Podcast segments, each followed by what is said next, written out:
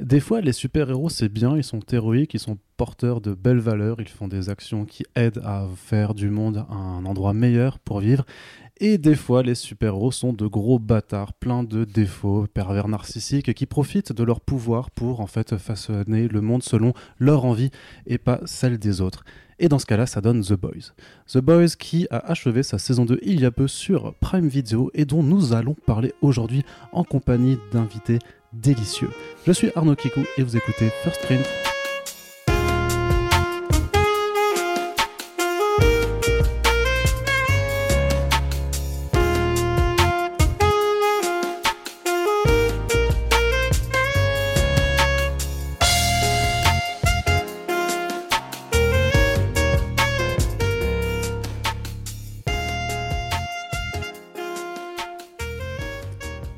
Pour cette émission, pour parler de The Boys saison 2 qui vient d'achever sa diffusion sur Prime Video, je suis entouré de personnes incroyables. Euh, Phobos, bonjour. Bonjour. Phobos, tu es contrebandière sur le podcast Outrider. Tout à fait.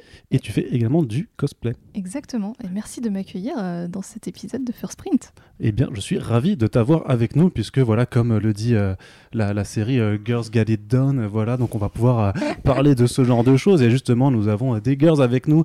Océane, je suis ravi de t'accueillir pour la première fois dans First Print. C'est ça, c'est mon baptême de First Print, je suis tout émue. Et tu es aussi podcastrice, tu fais le podcast de The Lemon Adaptation Club, Tout à fait. qui parle de Belle adaptation, euh, j'ai envie de dire, euh, tout est dans le titre. Tout à fait. Avec moi également un autre contrebandier, et je lui fais un, un regard doux. C'est République. Bonjour. Bonjour Arnaud. Je suis vraiment très ému de t'avoir à, à mes côtés. Et moi donc pour ce premier first print également. Effectivement, donc euh, tu, euh, tu as été euh, un collègue, il fut un temps quand nous rédigions ensemble sur Comics Blog et Sci Fantasy, mais tu es maintenant euh, le capitaine euh, du vaisseau Outrider et tu fais également du podcast pour Landrider pour aborder cette magnifique saga de ghouls qu'est Warhammer euh, 40k et tu vas écrire un bouquin, enfin tu as déjà écrit, tu vas sortir un bouquin sur Star Wars au mois de novembre. Présentation très complète effectivement. Je n'ai rien à ajouter donc. euh. Rien à ajouter, mais j'espère que tu auras d'autres choses à ajouter pendant le podcast, sinon ça va faire un Ah petit peu... oui, bien sûr. Non mais on se reverra pour parler de ça et pour plein de choses. Très bien. Et avec moi, bien entendu, il y a euh, le meuble, mais euh, celui que je- j'adore, celui sur lequel je me repose tout le temps et sans qui je ne pourrais rien faire, Ah, Corentin. le meuble.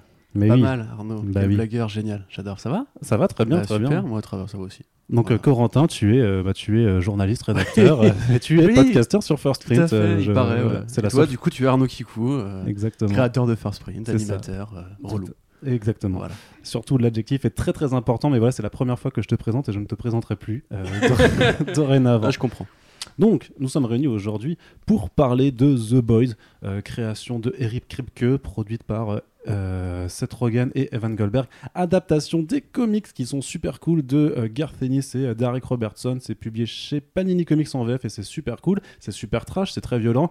Et la série essaye de reproduire ça un petit peu avec un discours cynique et caustique sur les super-héros et sur le capitalisme, l'utilisation de ces figures comme simple objet de merchandising, ce qui est bien sûr très cocasse quand la production vient de Amazon, qui est un peu l'entité démoniaque du capitalisme dans le monde. Bien entendu, j'ai envie de dire, avant de parler en détail de, cette saison 2, un tour de table. Un tour de table, oui, puisqu'en plus nous sommes réunis autour d'une table. Vous ne le savez pas, mais vous, vous le saurez bientôt.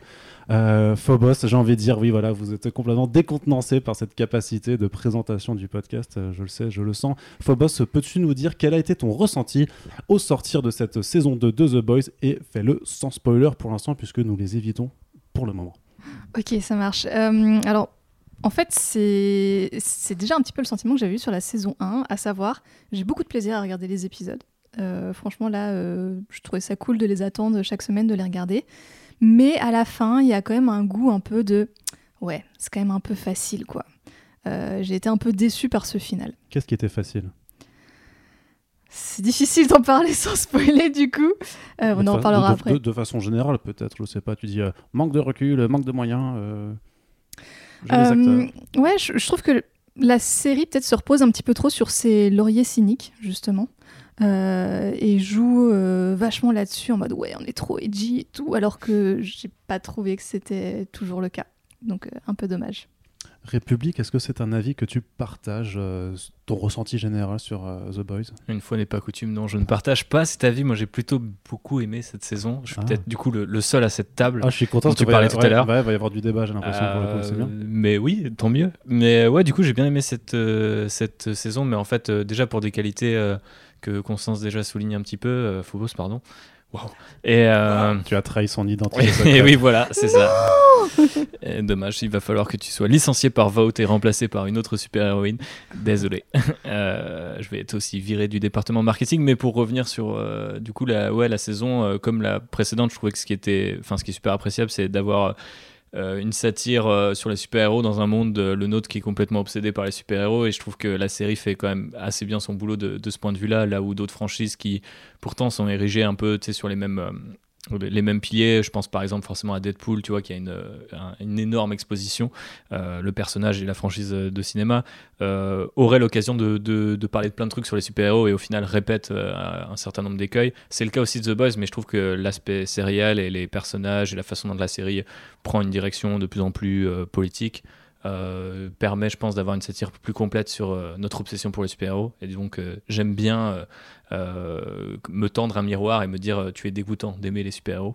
Chacun ses quand même. voilà, chacun ses kinks, effectivement. Mais non, mais on en, par- on en reparlera. Mais je pense vraiment que The, Boys, dans sa version télé, en tout cas, m'a vraiment euh, a tué le concept de Superman pour moi à cause de Homelander. Tu vois, genre vraiment en ce moment, bon, on vient de terminer la saison, donc je, je suis un petit peu euh, forcément, euh, je suis dans les superlatifs et les, grandes phrases, mais euh, vraiment, ça m'a pas mal interrogé, donc j'ai trouvé ça appréciable. Après, euh, comme Constance le disait, tu prends aussi énormément de plaisir à regarder euh, la série parce que le ton. Tu parlais de caustique tout à l'heure. euh, enfin, on est toujours à la limite du cabotinage, mais moi, ça me fascine. J'apprécie que une série qui se veut sérieuse sur des sujets très sérieux euh, puisse être à ce point euh, presque cartoonesque dans son interprétation, tu vois. Je me régale en fait des interactions, notamment, enfin, avec Karl Urban ou, ou juste Anthony Starr, tu vois. J'aime ça vraiment. Et Ce qui me euh, permet de faire la blague sur le fait qu'Anthony Starr est réellement la star de ce show. excellente blague, Arnaud rigolo. Merci. Mais euh, ouais, du coup, je me régale de ça. Et après, s'il y a des, choses plus personnelles, forcément, et qui viennent surtout sur cette saison et pas, pas tellement sur la saison précédente, parce qu'à la rigueur, ça, on pourrait le dire de la saison précédente. euh, je trouve que c'était chouette d'explorer le, pa- le passé des différents personnages. Ça m'a un peu rappelé ce que fait euh, pour les, gens qui lisent des comics, et j'espère qu'ils sont nombreux puisqu'ils écoutent First Print. Mais euh, c'est un peu le tome 3. euh, bon, je sais que c'est la saison 2, mais c'est un peu le tome 3 des séries Image Comics, tu sais, quand tu fais le flashback sur euh, comment les héros en sont arrivés là. Et je trouve que c'était assez intéressant. Et euh, dernier truc qui est plus personnel, mais c'est l'aspect euh, justement euh, capitaliste et le fait que la, série, en étant euh, diffusée par Amazon, soit euh, à ce point, euh, tu vois, euh, euh, critique sur euh, tous les mécanismes qu'il y a dans le monde de l'entreprise. Après, c'est mon côté euh, étudiant en école de commerce et euh, mec qui travaille dans des agences de com qui, qui, qui, le lit comme ça, mais je trouve vraiment qu'il y, a des- scènes, notamment dans les trois premiers épisodes et dans le dernier, euh, qui sont très, tu vois, un peu film, film Wall Street, tu vois, genre, et que moi j'apprécie beaucoup. Donc, pour ces raisons-là, j'ai j'ai beaucoup aimé cette, cette saison. Très bien. Eh bien, on confrontera, confrontera nos idées euh, dans la partie un peu plus euh, spoiler J'ai pour voir si vraiment euh, sur euh, qu'est-ce qui a plu, qu'est-ce qui a déplu. Océane, euh, pareil, la question, c'est le tour de table. Qu'est-ce que, euh, comment as-tu trouvé cette seconde saison? Bah, j'ai trouvé que c'était vraiment une saison de transition et euh, j'ai pas l'impression que le statu quo de beaucoup de personnages ait changé. Et moi, ça m'a un peu frustrée euh, en fait. Euh, J'avais pu mater les trois premiers épisodes d'un bloc euh, quelques jours avant la sortie officielle. Et euh, euh, à la fin du premier épisode, je me suis dit, bah c'est sympa, mais ça ressemble pas trop aux The Boys que je connais. J'avais maté les deux suivants en me disant, euh, oui, ok, je m'emmerde, à part les scènes avec Stormfront et, et Ayakash que je trouve dingue vraiment dans, dans le rôle de euh, et ça a été quasiment comme ça toute la saison, c'est-à-dire que par-ci par-là, tu pêches quelques bonnes idées de mise en scène, des bons gags sur Joss Whedon. Moi, j'étais euh, explosée de rire. Euh, tout le tout l'arc Dawn Parce of que the tu es une Seven. grande fan de Zack Snyder, j'imagine. Voilà, c'est ça Tout l'arc Dawn of the Seven avec le tournage du film, j'ai trouvé ça génial. Euh, mais je trouve que justement, euh, il n'y a pas de plus grand cynisme que Amazon qui s'en fiche tellement au final de, de l'image qu'elle renvoie qu'elle autorise une série à avoir un discours aussi cynique sur le monde de l'entreprise. Et effectivement, je suis un peu comme Phobos. Pour moi, trop de cynisme tue le cynisme. Et euh, on en reparlera sûrement, mais pour moi, la scène la plus intéressante de la saison, c'est celle qui ne se prend pas au second degré, c'est pas celle qui veut se la jouer edgy. C'est l'intro de l'épisode 7 parce qu'on voit les véritables conséquences du lavage de cerveau euh, que, que l'alt-right et euh, le néonazisme font sur des, esprits qui sont pourtant intelligents et bienveillants et à quel point ça peut te transformer en bourrique. Et en fait, c'est la, la seule scène où tu te rends compte que The Boys aurait dû être comme ça toute la saison avec un personnage comme Stormfront et qu'ils n'ont pas su euh, en profiter, même si j'aime beaucoup ce qu'ils ont fait du personnage, au moins pendant les sept premiers épisodes. Et dernier point, euh, c'était déjà une de mes réserves sur la saison 1, mais je trouve que leur traitement du féminisme, euh, c'est juste pas possible. Et, euh, et en fait, je trouve que quand une série euh, comme The Boys, qui a des personnages féminins qui n'hésitent pas à aller faire un petit tour au frigo, euh, pour reprendre l'expression consacrée, se permet de donner des leçons à Marvel Studios, je pense que personne n'a à donner de, leçons à personne. Et j'aime pas tu- trop cet esprit, on se croit plus intelligent que les autres. quoi. Tu penses vraiment que c'est une leçon, que c'est pas juste une moquerie comme le- la moquerie au final sur bah, Non, le- pour moi, Zack Snyder? Non, pour moi, non. Sinon, ils auraient pas fait ce qui se passe dans l'épisode 8, mais on y reviendra plus tard. Mais voilà, c'est un gros souci pour moi et je suis pas très fan de cet angle. Ok, très bien. Euh, bah, on va y revenir effectivement plus tard, mais euh, pas avant de laisser la parole, bien entendu, à Corentin. Ouais, on ne veut pas manquer ça. Corentin, ton avis sur euh, The Boys Voilà, tu fais tes vocalises, euh, tes trucs. euh, Fais-toi plaisir, t'es chez toi, donc euh, vas-y. Euh, Non, je suis pas chez moi là. Non, mais je veux dire, le podcast, t'es Chez chez toi. Là, qu'est-ce que tu racontes T'es le- chez moi. T'es dans, le, Thibaut, dans la maison du podcast chez toi. Tout à fait.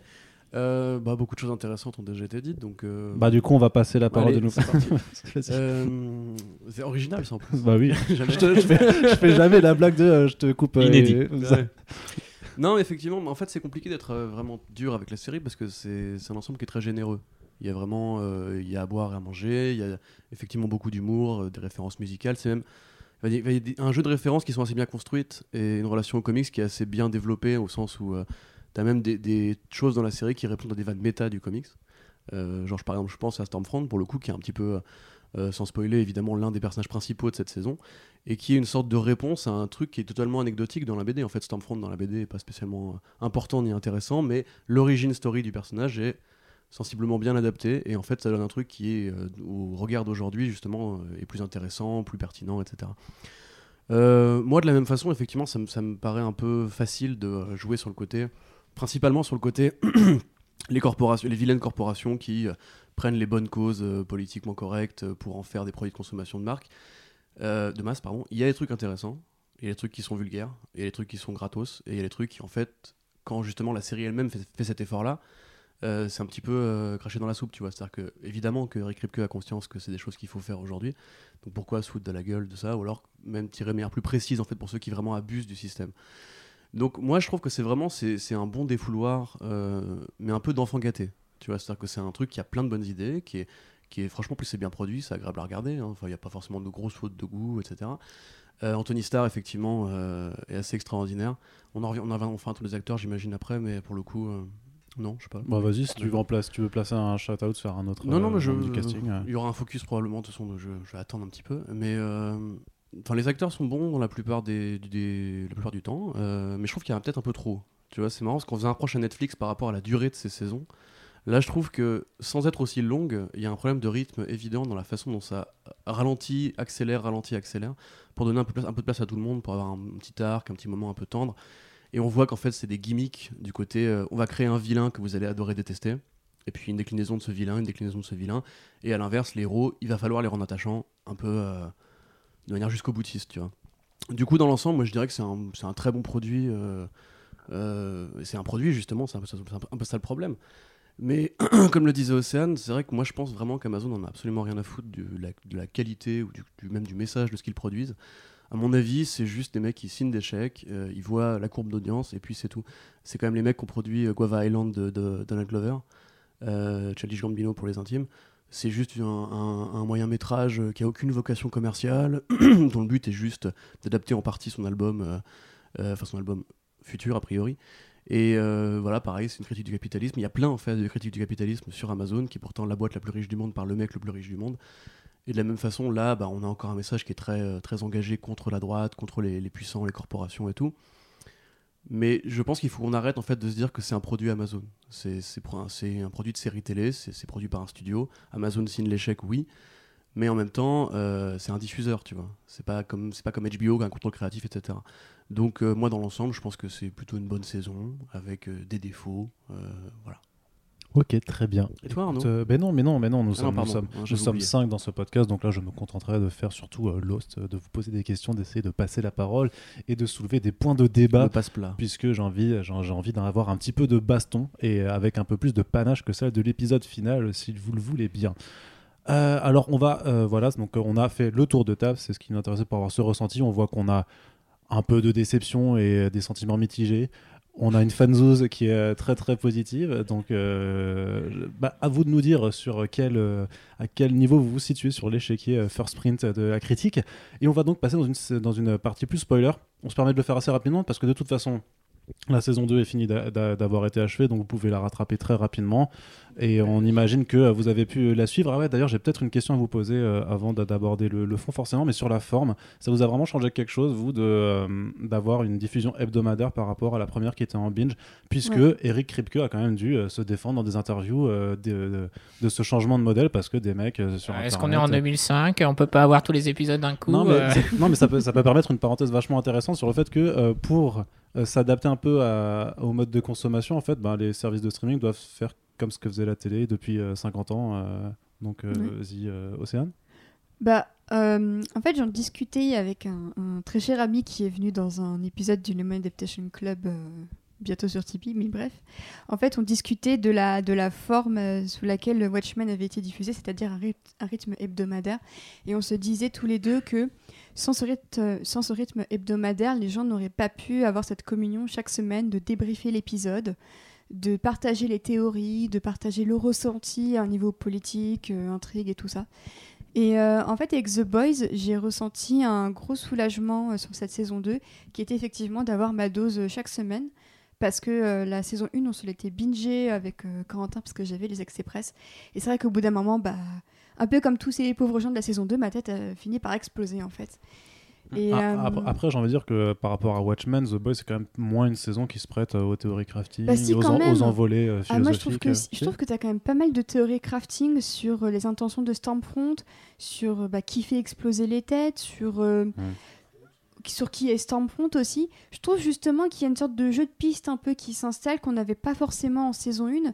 Euh, et du coup, je trouve qu'au contraire, c'est une bonne idée d'avoir euh, étalé la diffusion sur plusieurs semaines parce qu'en plus, au fur et à mesure des semaines, on voyait que pour Amazon, bah, ça a grimpé, grimpé, grimpé dans les audiences.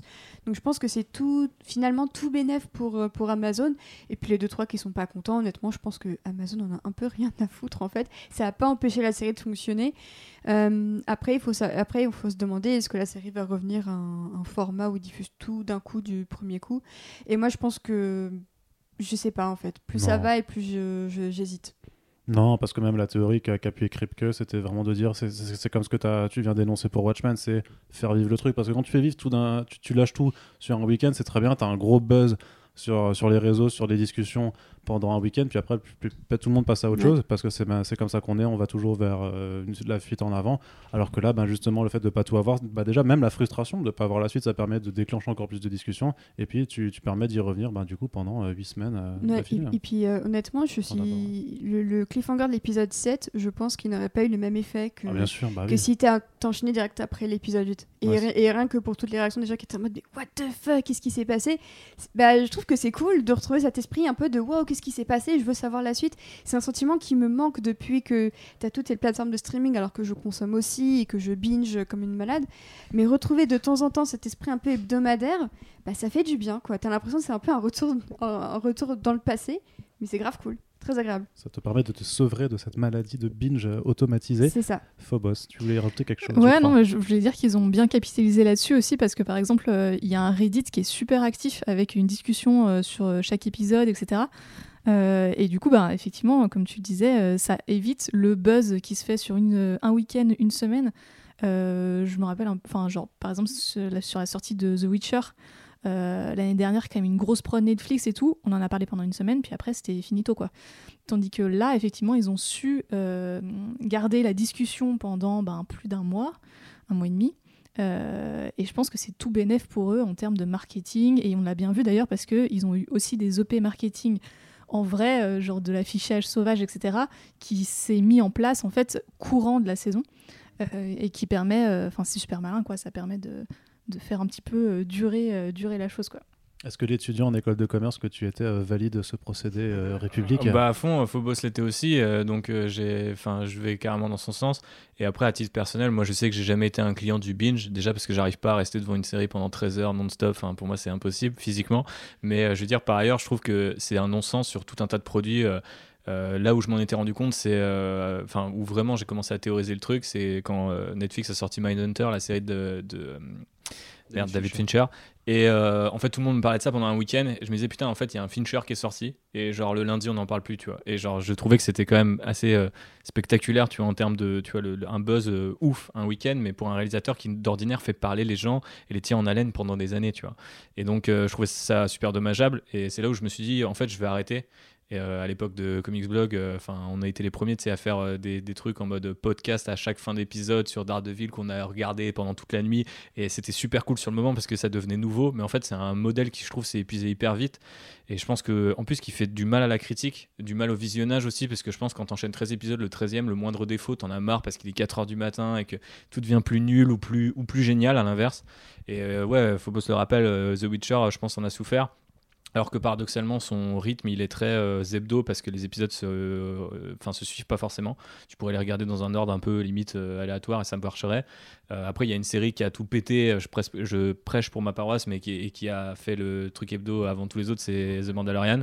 Et c'est devenu du coup un phénomène culturel, tu vois, pour citer notre ami John Favreau. Et donc, Non, mais c'est non, c'est vrai que.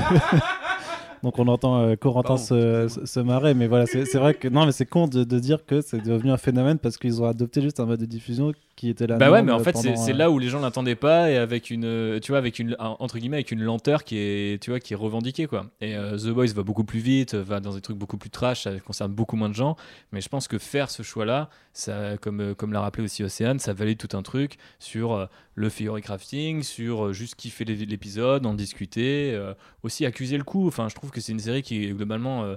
Enfin, moi, je sais que je- après un épisode, je suis globalement pas hyper bien, tu vois. C'est pas une série qui me. Enfin, je- genre, c'est un peu bizarre. C'est que tu te délectes la, la regarder, mais elle te parle de sujets qui sont globalement graves. Donc, en fait, si t'es en mode genre génial, j'ai envie de voir la suite pour savoir quelle tête va exploser, bon, globalement, c'est que tu la regardes peut-être pas exactement comme on devrait, tu vois.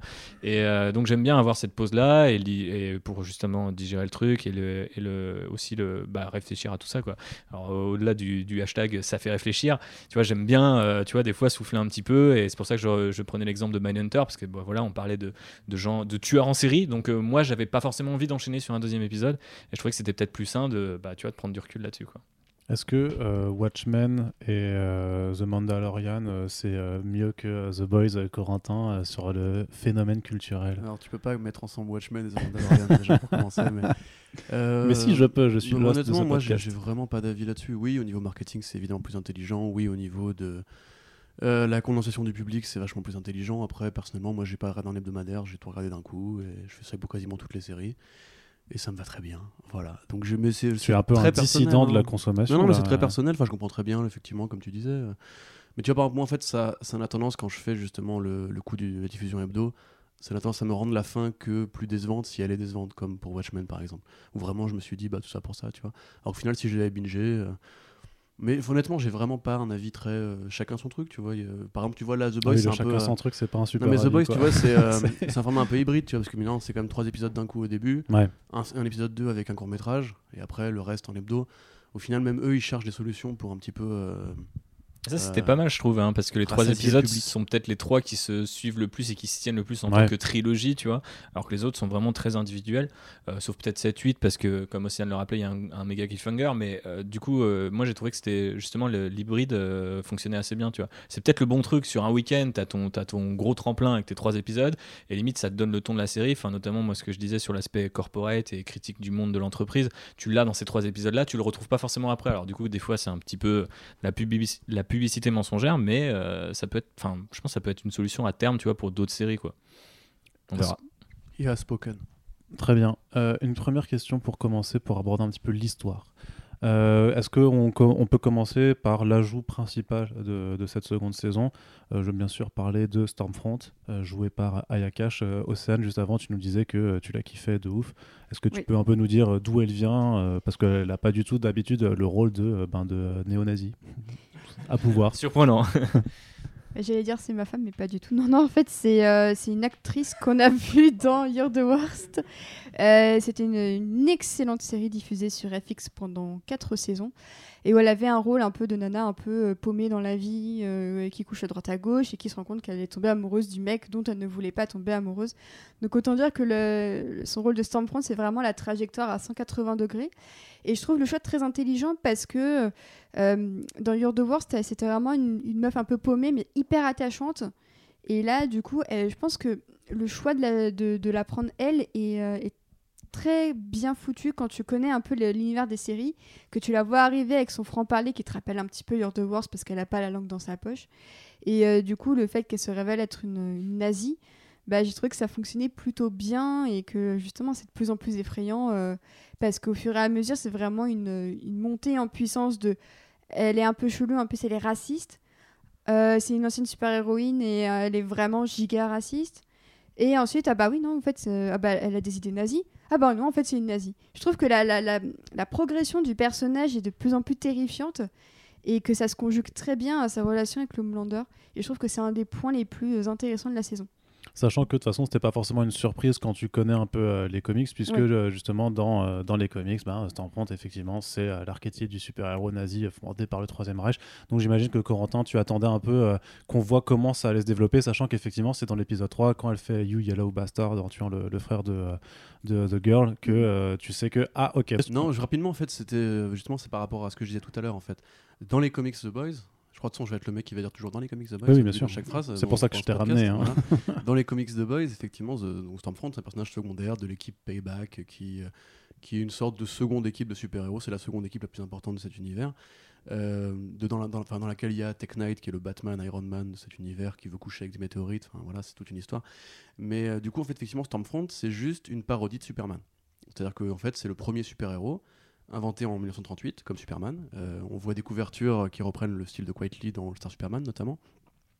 Mais euh, il y a aussi un twist à la Captain America et Red Skull, puisqu'il a été créé non pas par deux jeunes juifs euh, de la banlieue de- du New Jersey, mais par les nazis, simplement. Et donc, du coup, bah, il a été récupéré par les États-Unis, à l'instar de beaucoup de scientifiques pendant l'opération Paperclip, etc., pour devenir l'un des avatars de la justice aux États-Unis. Mais lui, il est resté nazi. Et en fait, il n'apparaît grosso modo que dans une scène assez marquante où justement Payback est envoyé après les Boys. Et il y a l'exact, quasiment l'exacte même scène de combat qu'il y a à la fin de l'épisode 8.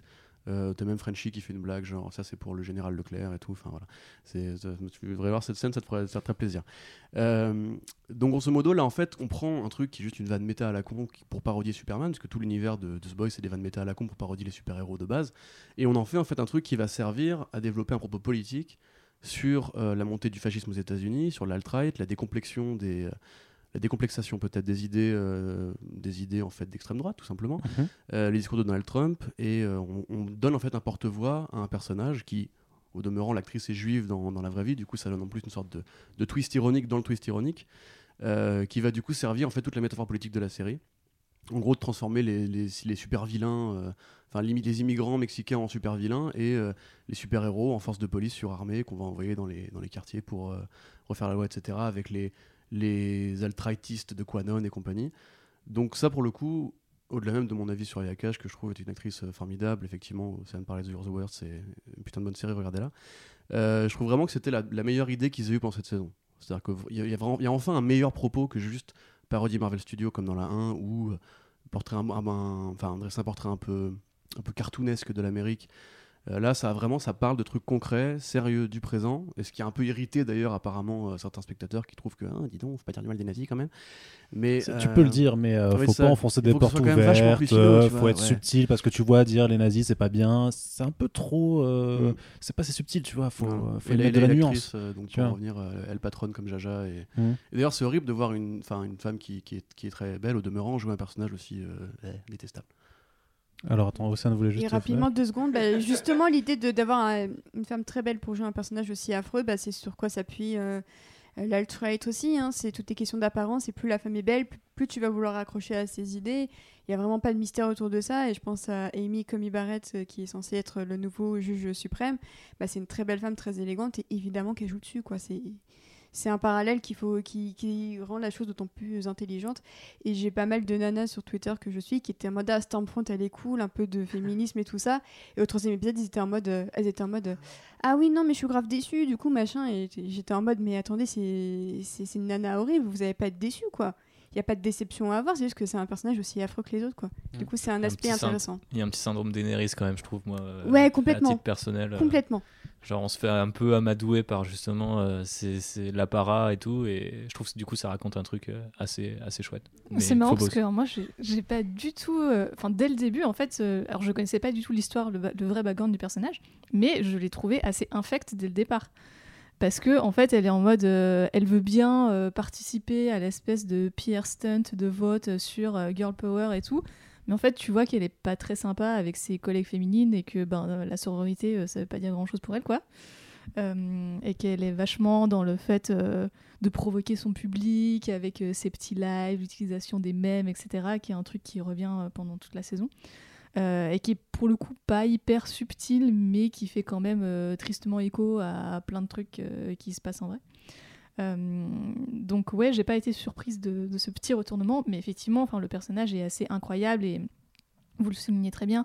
Il y a toutes ces influenceuses qui sont sur Instagram et qui posent avec des AK-47 euh, parce qu'elles sont pro-armes aux États-Unis et c'est un vrai truc. Enfin, c'est voilà, les femmes de droite, c'est il y a plein d'études sociologiques euh, là-dessus, c'est hyper intéressant à creuser. C'est un business. C'est un business et, et d'ailleurs ça montre bien, enfin c'est marrant parce que c'est un des personnages les plus anciens de la série, mais pourtant c'est elle qui a le mieux compris euh, c'est quoi le marketing digital aujourd'hui. Euh, et ça pour le coup, ça comme, comme disait République, euh, c'est un truc qui ressort pas mal dans la série, l'aspect comment est-ce que je maîtrise ma com, ma com qui peut paraître, euh, enfin qui s'éloigne du côté corporate traditionnel, mais qui en réalité en fait le sert totalement ce corporate traditionnel. Donc il y a tout ça qui est intéressant autour du personnage. Euh, et, ouais, Ayakash est assez incroyable. Euh, honnêtement, euh, j'ai été, euh, j'ai été bluffée. Et, euh, aussi, en, parlant justement du, casting un peu méta, sur le côté c'est quoi ses anciens rôles, le fait qu'elle soit juive en vrai, euh, ça se retrouve aussi dans d'autres personnes de la série, euh, notamment euh, Sean Ashmore, euh, Oui, qui est fait. qui en fait euh, jouait Iceberg dans X-Men. Donc voilà, ils ont pris le contre-pied et j'ai trouvé ça euh, plutôt marrant. Et même par rapport à ça, il joue, il joue un- une vraie parodie d'Iceberg, puisqu'il ne il peut pas créer le feu. Il lui faut un briquet, comme Pyro, qui était le, le rival de Iceberg dans les X-Men. Alors qu'en fait, le l'employeur, pas du tout ces pouvoirs-là. hein. C'est vraiment un truc qu'ils ont rajouté parce qu'ils ont eu Sean Ashmore, ils étaient contents. Genre, Ouais, on va faire une petite blague avec Pyro, tu vois. C'est rigolo. Je voulais juste euh, appuyer sur un truc. Euh, le côté, effectivement, c'est entre guillemets le personnage le plus ancien qui a mieux compris le marketing digital, etc. Euh, le nom Stormfront lui-même, je crois, du, du, Reich, grosso modo. Et ça, c'est finaux, mais je- si tu connais pas le comic, justement, comme Phobos, tu peux te laisser surprendre en, en disant Ah, mais c'est vrai qu'elle avait ça depuis le début, etc. Donc, c'est pas aussi con que les gens veulent bien le dire. Moi, je trouve, je pense que c'est tout, c'est l'épisode 8 qui la dessert. Parce qu'il lui lui manque un vrai monologue final. Euh, qui justifiera en Bah, fait là, mais toute en allemand, l'existence. donc. euh, Ouais, mais en plus, enfin, elle dit rien d'intéressant. T'as fait- t'as compris ce qu'elle a dit. Elle dit juste on non, avait j'ai un plan compris. parfait. C'est pas parce que je suis euh, alsacien. voilà, je me retrouve comme ça à cause d'un hein. gamin, etc. Enfin, c'est c'est très basique ce qu'elle dit. hein. Hum. Donc, euh, je parle un peu allemand, voilà. Oui, oui, oui, que- c'est- c'est- c'est bah, c'est chouette. On en apprend plein de choses avec ce podcast. Euh, Phobos, tu voulais Ouais, non, sur le fait qu'il y a des petites références effectivement à droite à gauche, notamment sur la politique américaine. Bah, c'est au début de l'épisode 8, je crois, où ils parlent du fait qu'ils sont en train de vendre du copain de vie à l'armée, mais aussi à ICE. Pour ceux qui connaissent pas ce que c'est ICE aux États-Unis, c'est une espèce de milice d'État qui est chargée plus ou moins littéralement de chasser des immigrés qui seraient arrivés en fin de droit, qui n'auraient pas réussi à renouveler leur carte de séjour, ce genre de choses, euh, avec des méthodes euh, absolument euh, abjectes. Et du coup, ben, le fait que la série le mentionne, ça montre aussi que voilà, ils, ont compris un petit peu l'aspect tentaculaire de ce qu'ils évoquent.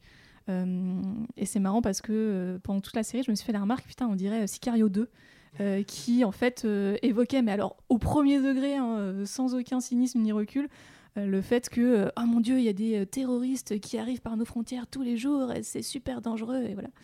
Et en fait, tu dis, ben ouais, au final, la série elle est peut-être pas très subtile là-dessus, mais visiblement le reste de la prod américaine non plus. Donc, Est-ce que la euh, réalité est subtile en fait? Bah, vois c'est ça la question. La réalité a fait voter Donald Trump et tout, donc je sais pas si elle a vraiment un humour si subtil que ça. C'est ça, c'est est-ce qu'on peut dire, du, euh, est-ce qu'on peut vraiment dire euh, The Boys euh, dans sa saison 2 est une série de SJW euh, République Waouh Brutal. Bah, je sais je sais que c'est toi qui te feras hâte sur Twitter. Ouais, je sais, je sais pas si je me reconnais comme euh, SJW, je sais pas s'il y a des SJW qui systématiquement ont aimé la série ou l'ont détesté. C'est un discours qu'on a souvent euh, avec euh, Phobos quand on termine une série ou une œuvre qui se veut engager politiquement et où on peut se dire euh, dans quelle mesure, euh, tu vois, la satire est pertinente et euh, jusqu'à à quel point, en fait, elle sert un propos ou non. Euh, la réalité est pas subtile, tu viens de le dire. Euh, c'est Corentin ah, pardon, c'est vous ne faites qu'une seule personne. on nous le dit souvent, Ouais. mais voilà, on, on essaie de se détacher. Mais euh, voilà, du coup, je, je vais vous séparer juste le temps de cet argument. Donc, effectivement, Olivier, me, Corentin, pardon. C'est les deux, ça marche. c'est difficile. hein.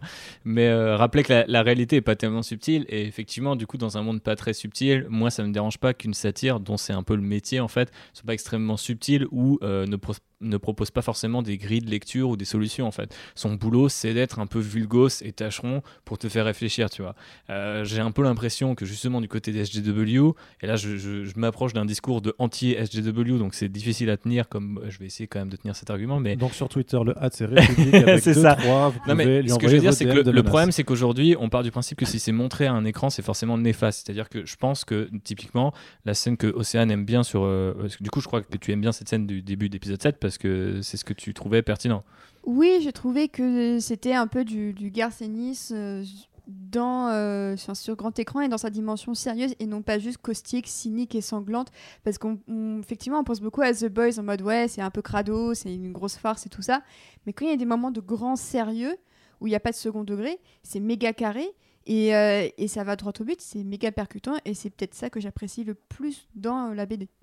Ok, et bah du coup, euh, moi je pense à cette scène-là en particulier. Je sais qu'elle m'a fait effectivement cet, impact émotionnel qui, je pense, est recherché. Je sais pas s'il est extrêmement pertinent au regard de est-ce que ces mécanismes sont si simples et si euh, faciles à mettre en scène que tu peux le faire dans une intro d'épisode alors que t'en as limite pas du tout parlé dans le reste de la série? Donc je vois que des gens euh, n'ont pas forcément apprécié par exemple ça, et c'est des gens qui peuvent peut-être se décrire comme justement des social justice warriors. Donc après, moi je sais pas du coup si la série en est, une, tu vois, de- enfin en est un de, ces warriors. Je pense juste que du coup l'avantage c'est que son côté pas subtil, extrêmement bourrin et euh, la matière première qui a été fournie par le comic book leur permet d'attaquer euh, via l'angle des super-héros qui est hyper populaire un certain nombre de, sujets politiques que un certain nombre de fans de, trucs de divertissement ou de super-héros ne vont pas euh, forcément euh, avoir le réflexe de rechercher ou euh, de, enfin ils vont pas avoir le réflexe de se renseigner dessus. Donc euh, on a eu euh, par le passé, je sais pas, je pense à euh, des, Captain America Winter Soldier qui te parlent, je sais pas, du Patriot, du Patriot Act entre les lignes, etc. Donc je pense que là, c'est fait beaucoup, de manière beaucoup plus directe, ça peut le faire de manière beaucoup plus violente, ça peut avoir une réaction émotionnelle chez le spectateur qui est énorme, et en plus le côté hebdomadaire, on le rappelait, te permet aussi de digérer ça. Donc moi je trouve c'est super intéressant d'avoir cette satire-là, quitte à ce que parfois ça soit un peu la maladroit, pas subtil, simpliste, tout ce que tu veux. Le principe c'est que ça, moi je pense pas que ça défende une opinion en particulier. Et euh, en plus euh, les pistes sont brouillées parce qu'on regarde ça sur Amazon. Donc je pense pas que ça soit tu vois à appliquer à la lettre mais c'est Ah, un bon moyen de discuter euh, tu vois. Après, sur le plan de l'extrême droite, ça dit quand même, grosso modo, les nazis, c'est pas, c'est pas bien.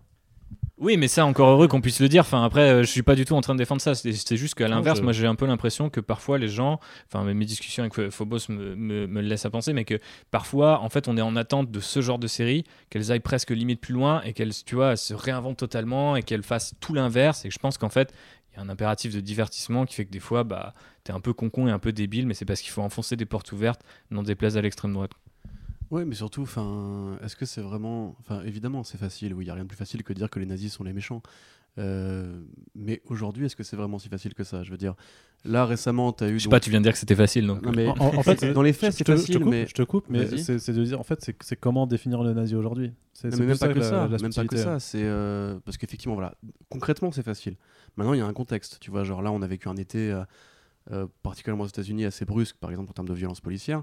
Nous, on a des, des- enfin, on connaît des gens, euh, dont certains dans ce podcast, qui juste parce qu'ils ont dit sur Twitter euh, nique les racistes, sont- ont été menacés physiquement par des gens qui considéraient qu'il était normal de défendre les racistes.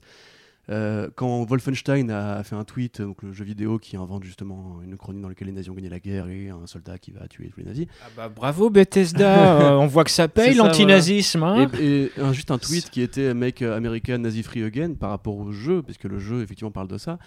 Euh, ils avaient reçu des dizaines de milliers de commentaires de gens qui se plaignaient du côté justement euh, faussement edgy. euh, parce que c'est toujours les mêmes critiques qui reviennent en fait.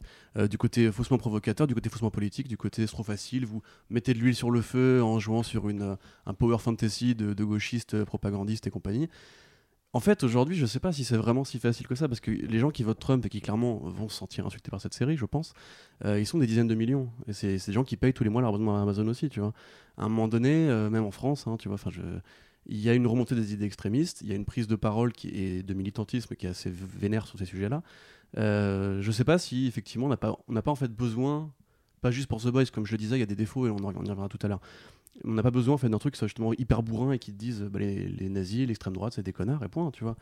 Ouais, mais je- de leur, de leur gueule, il faut leur exploser la tête, tu vois. Ouais, mais je pense que là où je voulais en venir par rapport au bourrinisme, et justement, je vais passer la parole à, à- à Phobos et Océane, mais c'est que justement, dans ce bourrinisme, tu peux aussi te perdre sur des sujets qui sont peut-être euh, tout aussi sensibles, comme euh, par exemple peut-être la, question des super-héroïnes ou des, euh, des femmes dans ces, dans ces séries-là. Et euh, je pense que du coup, tu es sur un ton qui est maximum tout le long de ta série. Et du coup, au moment où il faut pas faire l'erreur que dénonce par ailleurs euh, Stormfront euh, dans cette scène où elle voit le storyboard du film euh, qui est absolument génial, eh ben, ils, peuvent, peut-être la, répercuter de la même manière que Deadpool 2 disait Ah là là, mettre les meufs dans le frigo c'est pas cool et mettait la femme de Deadpool dans le frigo dès la première scène. Et sans. Du coup, je, peux comprendre que ça puisse choquer et limite en fait paraître pas subtil de ce point de vue là aussi et du point de vue de gens qui sont militants ou militantes en, en l'occurrence. Euh, ouais, vas-y, vas-y, Phobos. Phobos Eh bien, Phobos. Ok, On va pour Non, Phobos. mais du coup, on, on- on transitionne un peu sur ce thème-là. Effectivement, euh, dans la saison 1, c'était un truc qui m'avait un petit peu euh, gêné. c'était le traitement des personnages féminins. Je trouve que ça s'est un petit peu amélioré dans cette euh, saison 2, euh, même si du coup, euh, bon, bah, ils ont fini par effectivement mettre bien euh, au frigo euh, la femme euh, de Butcher, hein, euh, RIP, euh, Becca. Je pensais vraiment que le personnage allait quand même finir par survivre à, à cette saison. Euh, mais non, et c'est dommage parce que je trouve qu'il a été un peu sous-développé en fait, euh, alors qu'il y avait un vrai potentiel euh, de voilà, la confronter un peu plus à Homelander, à Butcher en lui-même, à pourquoi pas à Vote. donc voilà, il y a toujours ce genre de problème-là en fait, et c'est dans ce sens-là quand je dis que voilà, la série se croit parfois hyper cynique, méga edgy et pas trop.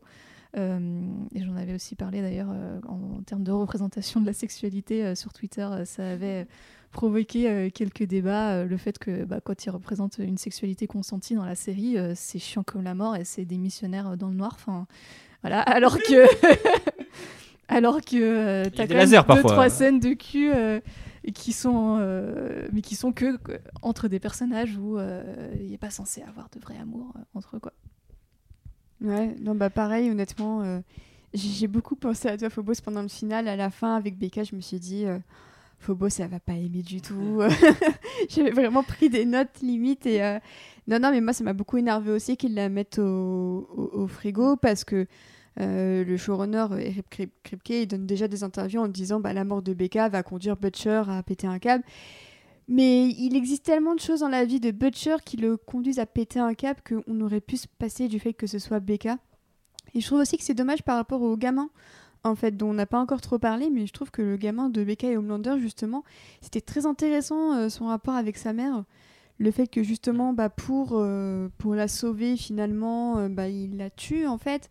Euh, je trouve que un- je trouve la scène vraiment très tragique, très intéressante, mais je trouve cette finalité assez, euh, assez dommage parce qu'effectivement Becca c'était quand même un, personnage très intéressant qui questionnait la moralité de Butcher, qui questionnait la moralité d'Homelander, de son propre enfant. Euh, c'est vraiment, pour moi c'était une mère courage en fait, mais vraiment courage dans tous les sens du terme. Et euh, effectivement, bah, dans le comics, euh, c'est plus ou moins son enfant aussi qui provoque son décès, si je dis pas de bêtises, euh, Dr Comics Corentin, non? Absolument pas, parce qu'il n'y a pas d'enfant en fait. euh. Bah, Donc- il- elle, meurt à cause d'un truc en rapport avec l'Homelander. Alors il dit oui, mais ce n'est pas ça, mais comme il ne parle pas dans le micro, on ne peut pas l'entendre. Tu- Corentin tu a divulgages le comics pour, euh, pour tous les gens qui l'ont pas lu ou? Bah, tu peux le explique, explique la différence. c'est le. Hollander qui l'a violé, qui l'a tué, voilà. C'est- du coup. Non, mais parce que moi je voulais avant- rebondir, je voulais rebondir sur cette- toute cette intrigue autour de l'enfant, parce que enfin moi j'ai envie de dire, alors je suis conscient de l'effet euh, fri- euh, frigo, et en même temps j'ai envie de dire que Becca et le gamin, c'est quand même un, un truc déjà rajouté euh, par rapport aux comics, et dont en fait on s'en branle parce que je ça vise d'avoir une quand même. en fait, il me semble que c'est Anne a raison. Ah, Je- je- c'est ça. alors attends, Et- parle dans, et- le- allez, parle, par- parle dans le micro. ça. Il me semble bien que Homelander met Becca enceinte et qu'elle meurt en mettant le bébé au monde. Oui, parce que le bébé c'est un super bébé que du Voilà. coup après, Butcher a- finit Ce le qui est la première théorie qu'on a dans la saison 1 quand on pense qu'elle est morte. Oui, Butcher finit oui, le bébé ça. à l'acrobar euh, dans la salle de bain, je crois. D'accord. Je je viens de revoir la scène où en fait je me souviens qu'il tue le bébé et, c'est dégueulasse. Ça, ça, ça- sympathique, mais, Mais les comics sont beaucoup plus, vraiment beaucoup, vraiment beaucoup plus. oui, vont beaucoup tous plus les loin. niveaux. hein. Beaucoup plus loin. Donc en fait, donc j'avais raison. Merci, merci Corentin. D'accord. Mais Bah, C'était coup- une stratégie de mansplaining, on dirait, Mais- qui n'a pas euh, réussi. Girls get it done. Mais, Exactement. mais voilà, donc c'est intéressant de voir qu'ils ont quand même repris le motif de l'enfant tue la mère. Ça, j'ai trouvé ça intéressant. Mais euh, je trouve que effectivement, c'est c'est quand même dommage d'avoir euh, fait revenir Becca pour mieux la buter ensuite. Euh, je, je trouve que limite, aurais très bien pu rester sur l'idée de départ, en fait, qui est qu'elle est décédée. Et pourquoi pas quand même mettre le gamin, tu vois. Je trouve que le gamin, euh, j'ai vraiment envie de le revoir, quoi. Même, de, de manière générale, euh, on a aussi eu la mort de la directrice de la CIA. Euh, Très, qui- gra- très gratuite. très gratuite. Et franchement, j'aimais bien ce perso, j'aimais bien cette actrice et j'étais vraiment déçue que- qu'il la fasse mourir comme ça. Ouais, Euh, et même pour les autres persos euh, féminins qui étaient déjà un petit peu sous-développés dans la saison 1, à savoir euh, euh, The Female Mince, j'ai perdu son nom. Enfin, moi, The Female, Kimiko. The- The Girl- ah, Kimiko, ouais. Euh, Kimiko et, euh, et, et Maeve, euh, je trouve que ça reste deux personnages qui sont pas toujours hyper bien euh, exploités. Alors heureusement Kimiko, ils la font enfin communiquer euh, correctement et voilà. Mais Maeve, par exemple, je trouve qu'elle reste un personnage hyper euh, outil qui arrive un peu là quand il faut faire avancer le plot. C'est un peu le Mhm. Deus ex machina de, de la série, quoi. Et ben, petite réflexion sur Kimiko que je trouvais quand même intéressante, c'est que dans la saison 1, elle ne communique pas du tout, et là, elle, communique en langage des signes. Et je trouve que même si elle n'est ni sourde ni muette, je trouve ça bien quand même de la faire évoluer en lui faisant pratiquer ce langage, parce que je trouve que c'est encore quelque chose qu'on voit pas assez euh, dans les séries. Et le fait que justement elle apprenne aussi euh, à Frenchie à parler cette langue, je trouve que c'est un ajout plutôt intéressant sur le personnage qui a quand même son euh, langage à lui et qui est peut-être plus universel que juste être silencieuse. Ça, j'ai trouvé que c'était une évolution. Je trouve que. euh, après, ce qui m'embête un petit peu, c'est qu'elle continue à ne pas parler euh, à qui que ce soit sauf à son frère pendant deux épisodes avant qu'il ne clance. Mais euh, le fait qu'elle pratique le langage des signes et qu'elle l'apprenne ou qu'elle qu'elle étale la manière dont elle communique, euh, je trouve que la scène où elle apprend à Frenchie à dire euh, flingue en langage des signes, j'ai trouvé ça assez mignon euh, et un développement plutôt bienvenu. Ah oui, non, mais je suis d'accord avec toi. Enfin, j'étais vraiment contente que enfin on la voit communiquer d'une euh, d'une certaine manière et alors qu'elle a resté euh, silencieuse dans toute la saison 1. Quoi. Après, ce qui est un peu dommage, c'est que pour ces deux personnages, pour Kimiko et pour Mev, en fait, on leur donne de l'épaisseur et on commence à développer des, des arches narratives sur ces personnages seulement par euh, des relations autres, des relations tierces, c'est-à-dire son Mhm. frère dans un côté et sa meuf euh, de l'autre, mais que par elle-même, on n'arrive pas encore à les faire exister, à leur faire avoir de vrais enjeux. Mais avant que tu n'interviennes, Corentin, je crois que euh, République voulait dire quelque chose. Ouais, je pense que ça n'empêchera pas euh, Corentin de rebondir, mais Bah, il le euh, fera de toute façon. hein. Je pense que Maeve comme euh, Becca, en fait, c'est parce que j'ai beaucoup aimé la série que je le rappelle, mais c'est vrai qu'il y a des arcs narratifs que je trouve très flottants et assez étranges, en fait, euh, par rapport à ce que tu viens de dire, notamment le, fait que les motivations viennent toujours d'un peu à côté. C'est très bizarre, par exemple, que la fin de la saison 1 ait euh, teasé le fait que euh, Maeve allait finir par aider Starlight d'elle-même, sans qu'il y ait vraiment cette, euh, cette idée qu'elle ait besoin, tu vois, de la motivation de faire tomber Homelander parce qu'il il met sa, son, son ex-copine slash copine en danger. De la même manière, Becca, euh, j'ai revu la saison 1 juste avant la saison 2 parce qu'on on a croisé un pote euh, qui revenait de son confinement et qui n'avait jamais terminé la série, donc j'ai pu voir les derniers épisodes. Et en fait, le, mystère sur Becca et Homelander est entretenu jusqu'à la fin de la saison 1. Et euh, en fait, ça n'a toujours pas été verbalisé de est-ce qu'elle a été violée ou est-ce qu'elle avait potentiellement un fantasme envers Homelander et que potentiellement elle aurait pu incarner un personnage féminin autrement peut-être autrement plus intéressant qui est bah en fait, je suis désolé, pour, mo- pour- dans la tête d'un perso typique de film noir euh, qui veut venger sa femme, violer, tuer, ou que sais-je, euh, la femme elle est parfaite, elle est divine, euh, elle a aucun défaut, et en fait, quand il la retrouve, elle lui dit non, mais en fait, j'ai jamais été violée. Genre là, j'ai pu me taper Homelander, je me suis tapé Homelander, et il, il en est sorti un enfant, et donc j'ai dû bah, abandonner ma vie et t'abandonner toi. Et je pense que ça aurait bousillé Butcher bien plus facilement que, Que la la ou ouais, tu vois. ouais. Et, et en fait, je trouve que ça, ça a jamais. Quand je dis que c'est flottant ou flou, c'est juste qu'en fait, ils ont jamais vraiment utilisé ce qui paraissait plus, limite plus subtil dans le non-dit, en fait. Par, là, ils ont juste dit, et tu le vois d'ailleurs quand c'est, construit, l'épisode où Butcher revient dans cette espèce de zone protégée où elle vit. D'ailleurs, on sait pas trop comment ça fonctionne, on sait pas trop où c'est et tout. Il vient, il rentre, il sort. Euh, il passe une nuit euh, dans, son, dans sa laguna euh, tranquille. Et. et, le, lendemain, il fait ouais, c'est bon, j'ai retrouvé Becca. Et tu vois, tout, le monde est content pour lui. Et il fait ah ouais, mais je pourrais pas la retrouver. Et donc tu sais déjà qu'il va forcément y revenir. Et en fait, as l'impression qu'il n'y a pas de conflit en fait, tu vois. Genre et au final, euh, ouais, le conflit il arrive dans le dernier épisode alors qu'il aurait pu être résolu avant ou il aurait pu être autrement plus intense parce qu'elle lui aurait avoué que en fait euh, c'est pas si euh, c'est pas si simple qu'un viol et en- entre guillemets si simple qu'un viol au sens où bah en fait dans l'archétype de narration c'est la femme du héros qui s'est fait violer donc il va la venger tu vois et en fait c'est peut-être un peu plus c'est là où la série elle aurait peut-être été un peu plus subtile je pense et c'est dommage des fois que des trucs qu'ils avaient l'air de vouloir laisser en suspens pour développer ils ont finalement choisi euh, l'option la plus la plus la moins subtile quoi pour le coup et ça rend les personnages féminins des fois un peu effectivement fonction comme tu le disais Phobos je me suis pas trompé de personne ok yes c'est bon Voilà. Corentin, tu veux rebondir, je crois. Oui, c'est le docteur Corentin des comics. Euh, non, c'est juste pour. euh, Docteur Corentin. En fait, c'est pour euh, pas forcément pour. euh, je- Enfin, je suis d'accord avec vous pour la plupart de, de, vos carrières respectives, je sais pas, voilà. Mais c'est juste en fait pour, je sais pas, je suis fatigué.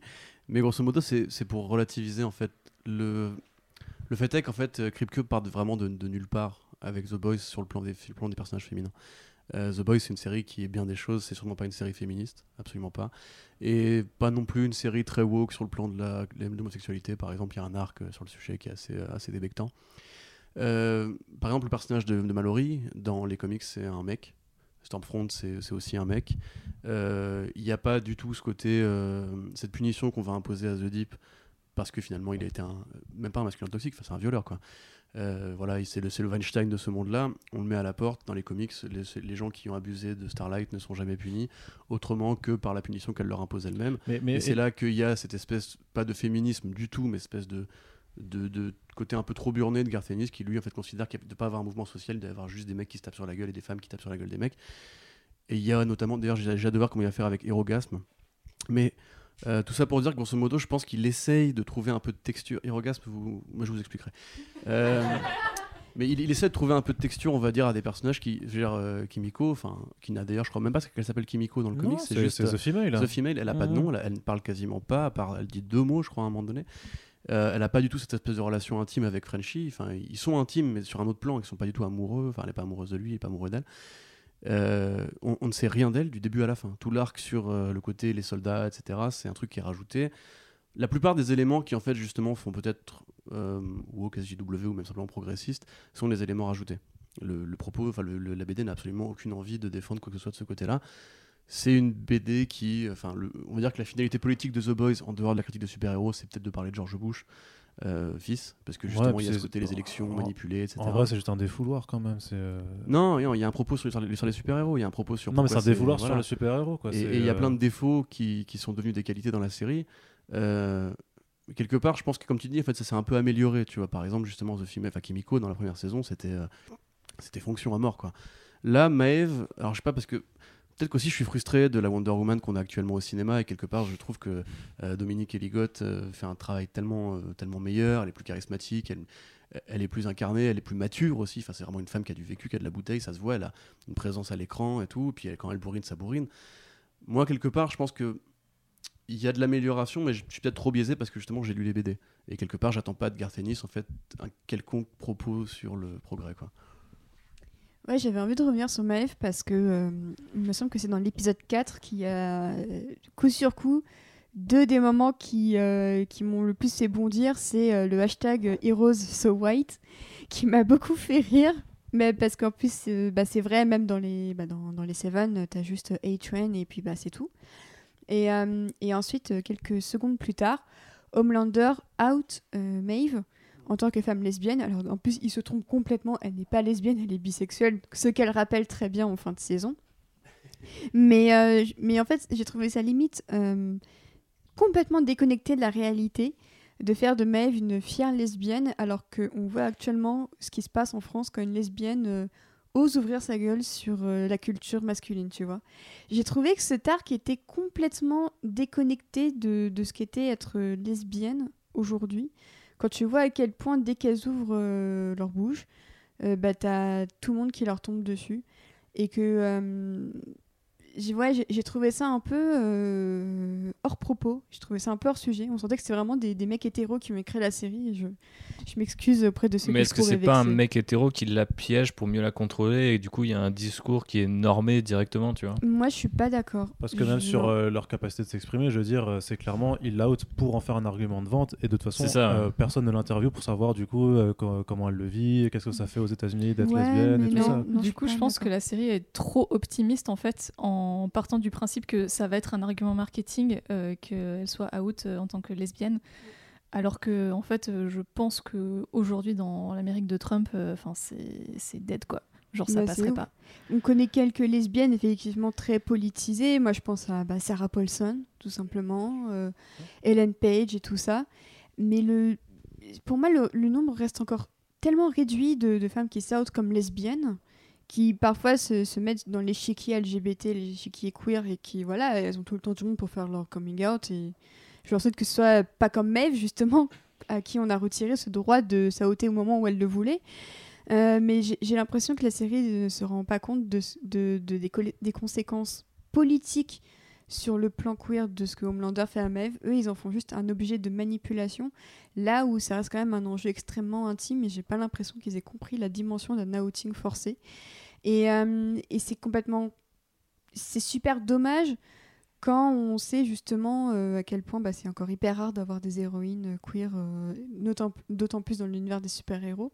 Et euh, pour moi, non, c'était vraiment, c'était comme on dirait en anglais, c'était tone deaf en fait. Euh, et même tout ce délire de faire euh, la, la barre chocolatée arc-en-ciel avec Maeve, c'était très drôle, mais même dans la réalité, très peu de gens achèteraient ce, ce truc-là. Bah, le queer washing, euh, on, on pense que ça fonctionne, mais en fait, ça fonctionne pas tellement. Et encore moins auprès des minorités qui comprennent extrêmement bien ce qui se passe quand il y a du queer washing. Suffit de, de, de voir ce que le euh, prêt de Disney a provoqué. Bah, c'était pas full du tout la prêt à Disney et les prix étaient exorbitants. Il y a pas beaucoup de gens que je connais dans mon entourage qui se sont laissés berner par les prix et par la promesse d'un Disney avec des artistes gays qui se produisent en concert. Oui, et puis euh, de toute façon, mais est-ce que c'était pas aussi euh, vaguement, pas du clin d'œil, mais je veux dire, euh, évoquer le fait, enfin, vraiment se montrer comme démonstration du queer washing? Alors, dans la série, a priori, ça fonctionne plus ou moins, même si je trouve que c'est quand même très cynique, parce qu'ils disent même dans le script, ils font, ouais, faut que tu sois une proud lesbienne, euh, faut vraiment que tu, tu le montres, ou tu vois vraiment que c'est vraiment juste, juste un terme qui est utilisé, de la même façon que, euh, je sais plus euh, lequel de chez Disney disait, ouais, dans Star Wars 9, euh, il y aura le premier euh, bisou LGBT, voilà, c'est euh, machin, tu vois. notre ami JJ, hein, on Ouais, peut le nommer. Oui, pardon, non, mais je me rappelais, je me rappelais Ouais, juste que le- les Russo avec Avengers, hein, chaque crèmerie, Oui, c'est ça. c'est c'est casserole affreuse. hein. Et, euh, et, et ce que je veux dire, c'est que de toute façon, c'est pas la première fois aussi que la série à la fois évoque quelque chose en se plantant un peu de direction, parce que même sur le côté Heroes So White, où ils font genre, ouais, mais quand même, vous êtes pas divers et tout ça, mais dans votre série en tant que telle aussi, vous êtes pas divers Ouais. du tout. Même Mother's Milk, qui est pas le, Mother's Milk, qui est pas le mec le plus mis en avant dans l'équipe. euh, non, non, mais, héros. non, mais c'est justement, c'est ça. exactement Et de- je me permets juste Non, de, de non, te non. couper une dernière fois. Mais juste pour, euh, pour revenir sur des propos que République a tenus dans d'autres podcasts, c'est comme Deadpool qui se moque de la formule des films de super-héros tout en les utilisant. Et c'est pas parce que tu te moques de quelque chose qui existe que du coup, si toi après tu l'utilises encore, bah, en fait, ça va passer parce que tu t'en es moqué avant. Mais voilà, c'est exactement ça. euh, et moi, je pense que c'est vraiment. C'est hors temps. Je sais pas si c'est tone mais c'est hors temps. Parce que déjà, croire que. À mon avis, en fait, Kripke, c'est pas un mec qui est mal intentionné ou quoi. Je pense qu'il est juste bêtement naïf. Euh, lui, en fait, il croit que les gens, c'est des alt-right qui se plaignent du queerwashing, euh, croient déceler une réalité. Mais le queerwashing, le queerwashing ça n'existe pas vraiment, en fait. Il n'y a pas de, grands exemples de queerwashing. Enfin, il n'y a pas de grand blockbuster avec un héros central qui est gay. Euh, après Storm Pilot, tu vois, typiquement, on aurait pu croire qu'il y avait un truc qui allait changer. Ça n'a pas été fait. Encore aujourd'hui, dans les films Marvel ou Disney ou Star Wars, etc., c'est toujours relégué à des scènes d'arrière-plan ou des trucs que tu peux facilement couper, etc. Faudra voir si The Eternals euh, change la donne. Mais actuellement, déjà, The Eternals, faut voir comment ça a fait gueuler, juste alors que c'était une, rumeur de casting au départ. hein. Euh, pareil, les, les menaces et compagnie. Mais à mon avis, je pense que Kripke, justement, est un peu trop naïf en croyant vraiment que. Il va essayer d'accalmer une réalité qui, qui dérange peut-être des fachos. Mais c'est pas encore une réalité. Justement, je parlais d'Ellen Page tout à l'heure. Euh, Ellen Page, sa carrière, elle a vraiment pris un coup dans la gueule quand elle, quand elle s'est outée, en fait. Parce que justement. euh, Oh, elle fait Umbrella Academy, tout ça. non, ça mais va. ça, c'est une chose, mais il y a eu, un, y a eu une retraite Mm. réalisée entre les deux. Parce que justement, elle a expliqué que bah, on lui proposait des rôles de personnages hétéros et qu'elle essayer de défendre justement euh, bah, euh, sa, sexualité, sa sexualité, en fait, tout bêtement. Et que pour beaucoup de gens, c'était entre. Enfin, elle avait reçu des lettres de gens qui lui disaient qu'ils étaient tristes qu'elle soit gay parce que pour elle, c'était un peu leur fantasme d'adolescent, tu vois. Donc là, à mon avis, je pense que autant l'idée générale de parler de, comment les majors euh, utilisent ces arguments comme Abrams et compagnie, et même quelque part, ça relaie un peu avec ce que John Boyega a dit, euh, récemment par rapport euh, au fait qu'effectivement Disney savait quoi faire avec l'héroïne blanche et le super méchant blanc de sa saga euh, post-logie. Mais John Boyega, on a bien vu qu'il y a un moment donné où ça a cafouillé. Quoi. Et quelque part, c'est encore d'autant plus triste quand tu fais justement un film qui met en avant la diversité, de ne pas savoir ce que tu vas faire avec cette diversité. Donc ça, je trouvais que c'était forcément une bonne idée. Enfin, l'allégorie générale autour du cinéma, euh, je trouve qu'elle est plutôt bien foutue. Mais les cibles qu'ils choisissent, et c'est là que vraiment, euh, c'est, ça se veut en fait parodique et un peu mauvais garçon, euh, genre on va se foutre de la gueule des fachos qui aiment pas trop quand on met de la diversité dans, dans leurs films, etc. Mais ou même des studios qui font ça, mais les studios en question, enfin, même eux, euh, ils sont pas en train de dire oh là là, trop bien, une, héroïne gay, une actrice gay dans mon film, mais je vais la mettre en avant à toutes les tourne- de- les tournées promos, pardon. Je veux dire, dans les films justement euh, qui, où c'est encore illégal, parce que ça y en a plein encore, euh, c'est pas du tout un argument commercial ni rien. Et ça pour le coup, ouais, ça m'a un peu gêné. Et euh, justement, bah, moi je repense à Kristen Stewart qui disait qu'elle adorerait jouer une super-héroïne queer, mais que Marvel lui a dit bah non. Et en fait, bah voilà, ouais, elle, s'en était plainte en disant bah, bah Tessa Thompson, voilà, qui se fait couper sa scène où euh, elle sort du lit où elle était avec une femme, euh, alors que Taika Waititi euh, et elle avaient décidé de tourner une scène finalement. Donc moi je pense que, je je suis désolée de revenir là-dessus, mais si la Writers Room avait été peut-être un chouïa plus diverse euh, et pas seulement composée de mecs euh, blancs hétéros, peut-être qu'on aurait eu un meilleur prisme sur le, le cynisme. Il me semble que l'épisode il est écrit par une femme en fait. Il y a pas mal d'épisodes réalisés par des Ah femmes. ouais, ok. Ouais, genre le, vérifier, le mais- 7, le 7 est réalisé par une femme. Mais j'ai l'impression que la, la Writers Room ne. Après, ça peut être du token aussi. hein, enfin, mais Bah, en, en- en- en vrai, quand tu vois ce qu'ils ont fait, je suis désolée de reprendre la comparaison, mais Watchmen, euh, la, la Writers Room, c'était 50% de personnes afro-américaines, 50% de femmes. Bah, vu le sujet, par contre, là, il y avait Bah, un, un impératif aussi. Bah, Il y a un impératif, mais sur The Boys, quand tu veux traiter de thématiques comme le racisme, comme euh, l'homophobie, comme le féminisme, ne faire ça qu'avec une euh, salle en majorité composée de, de- de personnes qui, désolé de le dire, euh, n'ont jamais vécu ce type d'oppression de leur vie. Désolé, mais pour moi, c'est euh, c'est- cynique. C'est super cynique. Et euh, bah, honnêtement, c'est super dommage parce que tu as vraiment plein de choses à faire dire, à faire jouer euh, à ces, à, ces personnages-là.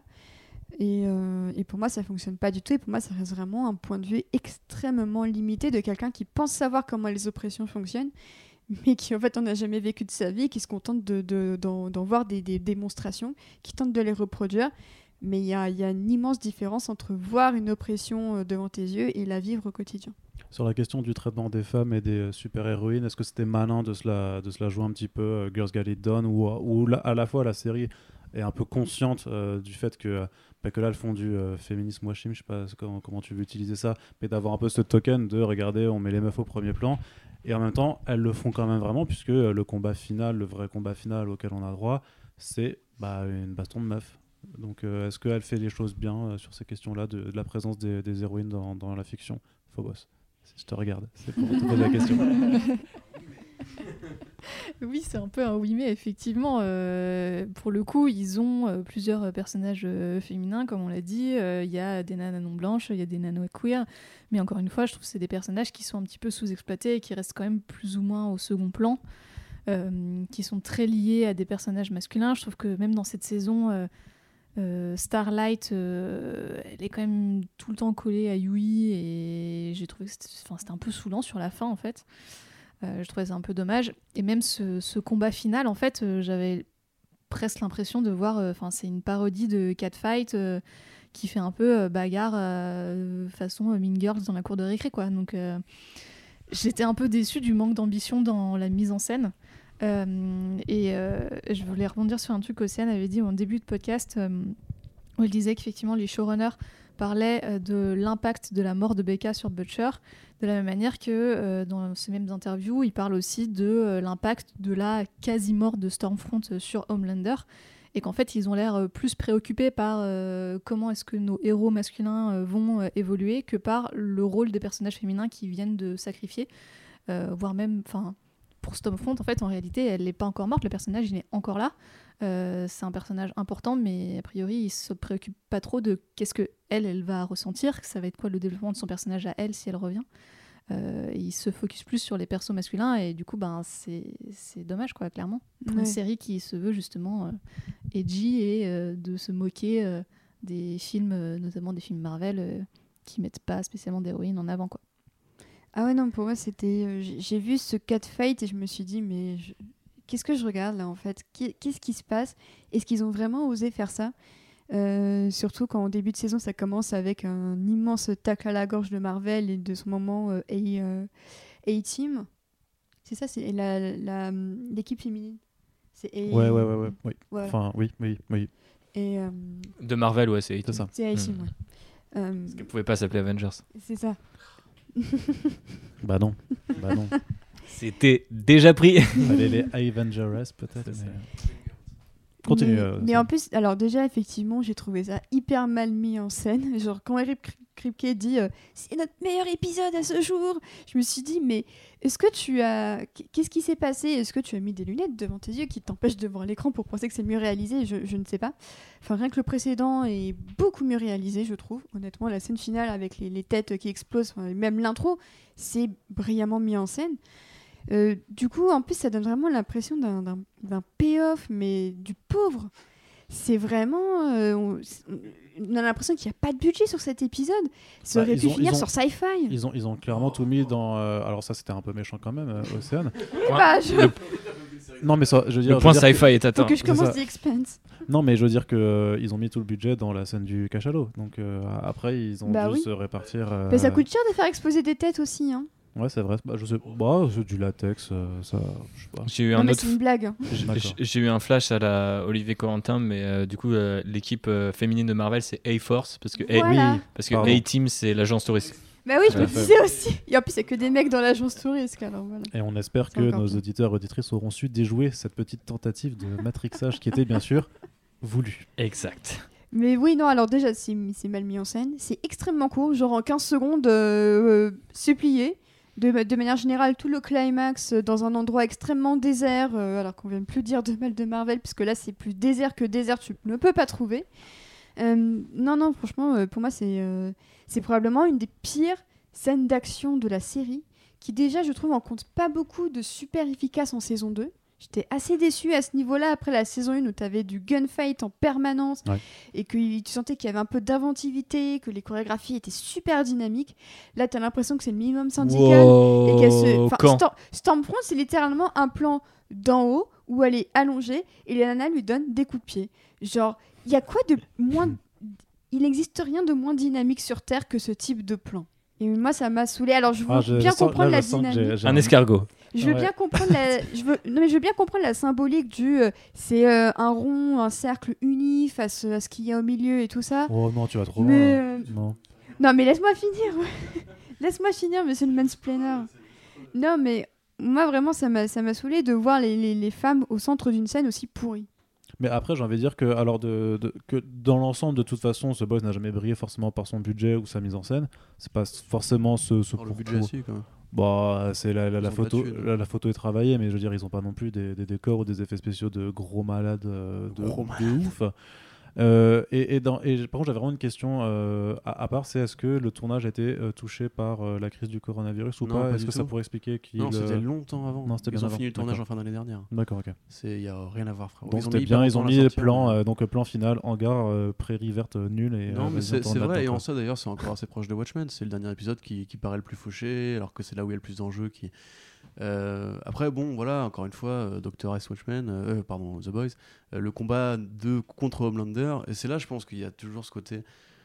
il met justement le combat contre Homelander. En vérité, il est tout aussi. Homelander, Stormfront, il est tout aussi éclaté dans la BD. Tu t'attends justement, on dit que le mec, il est aussi fort que le Homelander. Enfin, le mec, parce que BD, c'est un mec.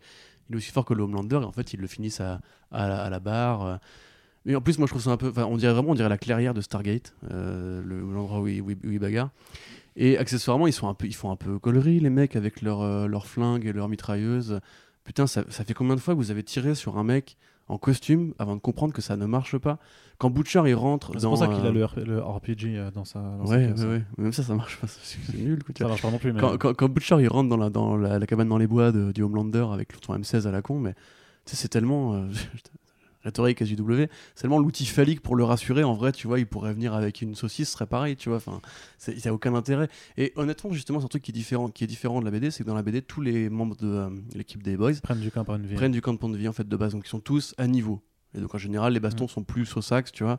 Que là, pour le coup, effectivement, comme c'est euh, alors je sais pas si c'est un hasard ou un accident ou si c'est un choix volontaire, il y a que les nanas en fait qui sont euh, qui sont rodaves. C'est t'as Starlight, t'as euh, Queen Maeve et t'as euh, euh, Kimiko. Donc oui, mécaniquement en fait, est-ce que est-ce que juste il a pas il a juste pas fait attention en fait que il avait oublié de filer des pouvoirs à ses héros qui fait que du coup bah, ils sont un peu là les bras ballants en mode genre ah, dis donc il y a- elles sont fortes les gonzesses hein, bah ouais mais enfin est-ce que vraiment enfin voilà Je veux- tu veux Phobos, tu veux intervenir je sais pas non, mais euh, enfin, ça m'aurait pas choqué que ce soit juste les nanas qui se battent si ça avait été bien mis en scène en fait. Hmm. Et où, Ouais. ouais, où ça fait disparaître un peu l'argument token de vas-y. euh, parce qu'en plus, t'as la réflexion qui est un peu nulle de, je sais plus, c'est chez Mother's Milk, Mother's Milk ou, euh, ou French, Frenchy qui dit Oh yeah, girls Ouais. do get it done. Ouais, Genre, ce, qui est, qui est une référence à une campagne de marketing sur le féminisme justement aux États-Unis Ouais, mais je veux dire que, que tu l'appuies encore plus, alors que t'as déjà de toute façon la Oui. scène où c'est les meufs qui se Ouais, battent. c'est hyper lourd Et sachant que ça a déjà été, voilà, c'est ça, c'est que de toute façon, ça, t'as as, cette lourdeur. Mais le fait que tu abordes un peu les, les The Boys me permet aussi de venir sur ce point assez central de la série c'est qu'en vrai, les Boys, euh, Mother's Milk, Frenchie, euh, même Butcher et Yui, on s'en branle un peu, non, dans cette, euh, dans cette seconde saison hein? Ouais oui mais je sais pas j'ai République ça fait un bac que t'as pas parlé C'est vrai euh, que Ah non, République- je trouve pas République- du tout, mais. Bah oui, mais voilà, euh. mais euh, République quand même, The Boys, grosse merde, cette équipe. Provoquons un peu. Mais moi, en l'occurrence, c'est ça que je trouve. euh, J'ai lu que le premier volume euh, de The Boys en comics, mais je trouve que c'est Oh, là où. le fake Ouais, t'as vu, fake geekbug de ouf, quoi. Non, mais en fait, euh, je trouve que pour moi, c'est limite un, un non-sens de donner du camp de vie aux héros, en fait. Parce que je trouve que ce qui est intéressant, et ce qui peut être frustrant aussi au visionnage, parce que, bon, déjà, on va, on va pas se mentir, c'est un bon argument pour limiter le budget, parce que du coup, les fights, forcément, ils sont, ils sont terminés plus rapidement. Mais je pense qu'il y a aussi une idée, euh, simplement, enfin, de, de moralité ou déontologie, où simplement ça développe les personnages et ça crée des arcs narratifs qui sont différents et je, trouve hautement plus intéressant parce que si tu essayes de politiser cette série un peu plus, aller un peu plus loin que va Garfénis de- d'une certaine manière parce que tu veux euh, incarner le truc, tu peux pas te permettre que la résolution de, tout ton, euh, de, tous tes problèmes soit prendre plus de testostérone ou prendre plus de, de, virus qui te transforment en super-héros. Donc. euh, moi, je trouverais ça stupide qu'à un moment dans la série, euh, Butcher se dise euh, on va combattre le, mal par le mal et je me- je m'injecte du coupon de vie, tu vois. Je trouve que ce serait vraiment idiot. Le fait qu'ils aient au contraire des super-héros qui rejoignent l'équipe, que ce soit Lamplighter, euh, Queen Maeve ou même bah, forcément Starlight, je trouve ça beaucoup plus intéressant et je trouve que la série fait un boulot assez appréciable dans la, façon euh, qu'a la saison de re- rebattre les cartes euh, du coup euh, de l'une à l'autre quoi. Enfin du, dernier épisode de la saison 1 au premier de la, de la saison 2 c'est que tout de suite on sent que potentiellement Homelander il est en difficulté chez Vote que euh, Yui il va vouloir quitter l'équipe que euh, finalement Butcher euh, il pousse tellement les autres que les gars sont à bout tu vois. Que euh, Mallory au bout d'un moment elle dit en fait moi j'ai ruiné ma vie dans ce combat et en fait vous devriez partir tant que vous pouvez encore. Et donc je trouve que c'est assez astucieux la façon dont les cartes sont rebattues ou les, pi- les pions sont replacés sur l'échiquier.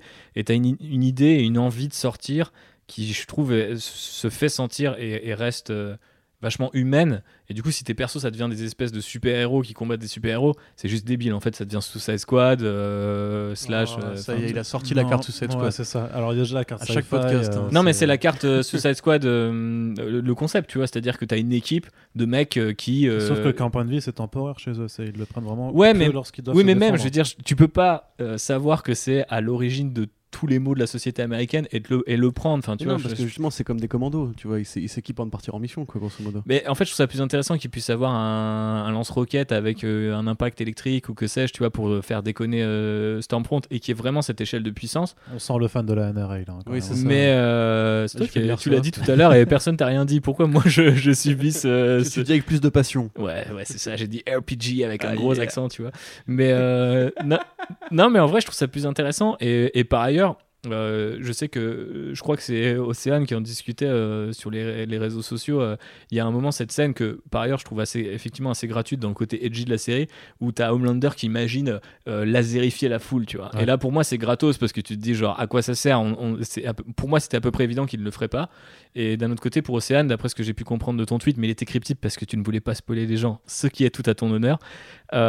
c'était en même temps, j'avais envie de le voir faire ça et je pense qu'il aurait dû faire ça. Et pour moi, en fait, l'intérêt de la série, c'est que les super-héros, malgré leur pouvoir divin, euh, dans le cas de Homelander, ne peuvent pas faire ça. Et en fait, Homelander, il est tenu par sa propre réputation et limite l'image qu'on lui renvoie. C'est-à-dire que quand même il entend White Genocide et qu'il se rend compte que sa petite copine, elle est nazie, d'un coup il percute et il fait Attends, mais en Il fait, a un garde de 50% de la, de la population va plus me. Enfin, 50%, j'exagère peut-être, je sais pas combien ça représente de gens aux États-Unis.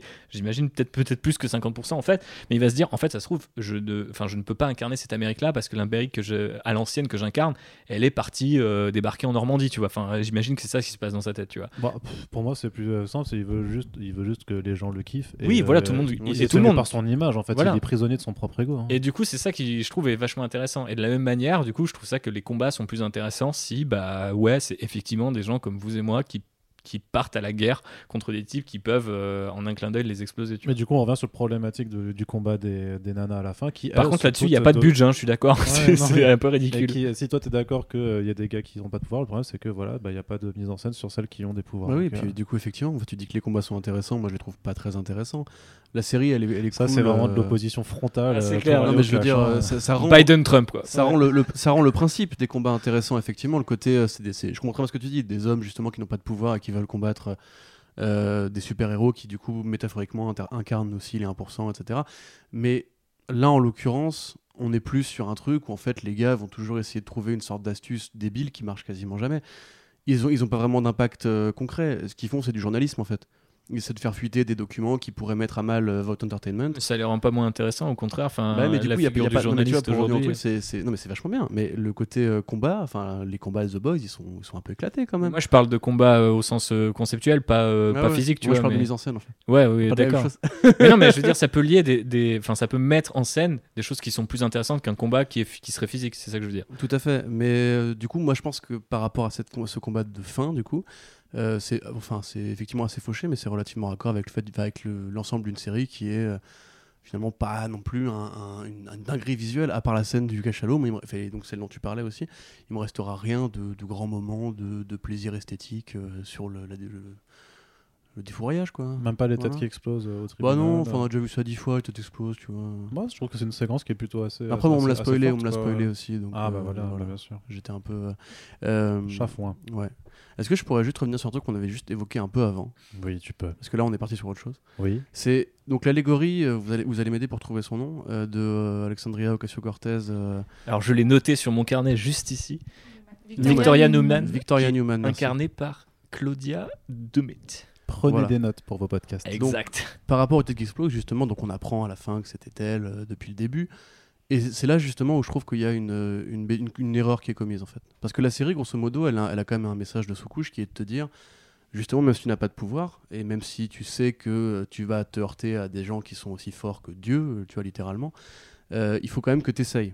C'est le propos de Starlight, par exemple, tu vois, même si le monde est fucked up, il faut quand même essayer de se battre et tout, voilà, Christopher Nolan, bonjour, etc. Euh, là, on en arrive quand même à un truc J'aime ça. on arrive quand même à un truc où quand même on t'explique que la principale force d'opposition politique dans le pays qui incarne en plus une vraie figure, enfin les références sont évidentes, tu vois, quand on parle des, des clips où elle danse, etc. Enfin c'est vraiment une allégorie d'Ocasio-Cortez dans la vraie vie, qui en plus va à la présidence. Et en fait on dit que bah, elle aussi depuis le début elle faisait partie de cette, cette caste de surpuissants et qu'elle avait un plan machiavélique, etc. Donc en fait c'est ce côté... euh, ce côté, en fait, même les gentils ne sont pas si gentils, tu vois. Et là, le côté edgy qui prend le pas sur euh, le bien et le mal, ça n'existe pas vraiment, tout le monde est pourri. euh, donc ça sert. Et en fait, finalement, du coup, ça sert à rien de se battre, puisque même quand tu crois aider le camp du bien, Euh, tu vois, un petit peu comme dans Shangri-La, tu vois, tu finis par engendrer un Bah système oui, qui pire, la, etc. la vérité, c'est que dans la vie, il n'y a pas, y a Oui, pas mais, de mais gentil c'est mais contradictoire, puisque la série elle-même te dit il, faut, il faut essayer. Et en fait, finalement, après, on te dit bah, en fait, les gens avec qui tu travailles depuis le début sont quand même exactement comme les enfoirés que tu combattais.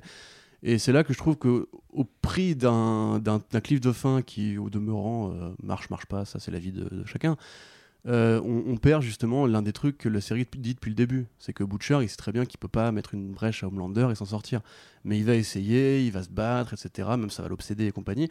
Parce qu'il sait que ce qu'il fait, quelque part, a une finalité. Alors que là, en fait, on dit, bah, cette finalité, on te l'arrache un petit peu en te disant que, et justement, une figure qui, je pense, euh, a priori, plaît à Eric, à Kripke. Enfin, si j'en juge par sa série, c'est un mec qui est plutôt à gauche. Euh, Ocasio-Cortez, c'était donc le bras droit de Bernie Sanders pendant l'ère présidentielle. C'est une meuf qui a plein de bonnes idées, dont certaines qui sont reprises dans la série. Et au final, bah, on te fait un twist en mode, mais en fait, non, tu vois. Et ça, je trouvais ça, mais non seulement bête, euh, gratuit, et j'ai pas compris. Enfin, j'ai pas compris ce que ça voulait faire, à part juste James the Shark euh, sur une saison 3 éventuelle. Ouais, je suis d'autant plus d'accord que euh, Alexandria Ocasio-Cortez s'est quand même pris beaucoup d'attaques. Et en fait, je trouve ça hyper dommage de. Je comprends que ce soit le propos de la série, mais je trouve ça hyper dommage de faire d'une, de, reprendre une des rares figures positives euh, américaines et d'en faire une, méchante. Euh, je trouve que ça va complètement euh, à l'encontre effectivement de ce que dit Starlight en mode il faut se battre jusqu'au bout parce que Alexandria Ocasio-Cortez Ocasio-Cortez, je dis AOC maintenant, désolé. Hein. Eh ben, c'est c'est un peu la Starlight en fait dans la réalité. Euh, et euh, moi, ça m'a un peu. J'étais en mode euh, bon shock value, bon twist, ok. En plus, bah, c'est un rappel aux comics où tu as un politicien qui s'appelle aussi Vic Newman et qui est pas hyper clean, est pas hyper net. Donc, ça, encore une fois, il y a une volonté de clin d'œil, mais tu as l'impression que, encore une fois, c'est la course au plus edgy, sauf qu'ils comprennent pas ce qu'ils veulent montrer. Et euh, bah, moi, AOC, c'est une figure que, que, que je trouve hyper intéressante. Quand on voit à quel point elle soulève un enthousiasme, euh, qu'elle a réussi à faire quelque chose de quasiment impossible, ce sur quoi euh, Victoria New- Newman est aussi un peu basée dans la BD, c'est-à-dire elle part un peu de nulle part et finalement elle arrive à force de d'éloquence, de pertinence, de, de discours et tout ça à se faire une place. Et je trouve que c'est euh, un des pires euh, twists qu'on peut faire quand on parle de AOC, mine de rien, parce que euh, elle est, on la met limite au même niveau que les nazis dans la série, et dans la réalité c'est pas du tout ça. Et Ça fait très euh, good people on both sides et, euh, et de, Et de en vraiment fait, et ramener voilà. me- les, les gens au même plan. Et, euh, Et ouais. Et pour moi, c'est quand, quand tu fais une série qui se veut un peu politique quand même et de se, de se foirer sur comment représenter une figure, l'une des figures les plus discutées l'une peut-être des plus appréciées depuis un bail, en plus chez les femmes politiques, parce que c'est une femme politique. Et Victoria Newman aussi, je sais qu'elle est une femme. Euh, je trouve que c'est un peu trop mettre les yeux dans le, les œufs dans le même panier. Je suis et je trouve ça à limite dommage pour AOC elle-même, mine de rien sur le finish, c'est peut-être plus elle qui va prendre cher au niveau de cette représentation parce qu'on l'a décrit comme quelqu'un de positif et en fait on se rend compte que c'est une méchante au même niveau que Stormfront. C'est quelque chose que tu partages, euh, Phobos? Ouais, ouais, carrément. On en a pas mal débattu avec euh, République. Je trouve que c'est à la limite de l'irresponsabilité de la part de la série, en fait, euh, de reprendre Monsieur. un personnage politique, euh, enfin, de le référencer de manière si précise, que ce soit dans, dans la manière dont elle s'exprime, que ce soit dans sa garde-robe, que ce soit dans les, toutes les anecdotes qui y a autour du personnage, et d'en faire, en fait, ben ouais, cette espèce de super méchante. Alors, on n'a pas exactement, jusqu'ici encore, euh, ses vraies euh, motivations. Euh, donc, peut-être que, en fait, euh, plot twist dans le plot twist, euh, elle veut faire le bien d'une manière ou d'une autre. Ouais, pour moi, ça ressemble vraiment à du, à du peacemaker, quoi. C'est-à-dire euh, arriver à un idéal de plus ou moins de paix ou de progrès, mais en n'hésitant pas à éliminer les gens sur son chemin. Mais, Je sais pas en même temps parce que la dernière personne qu'elle tue et qui du coup révèle son personnage,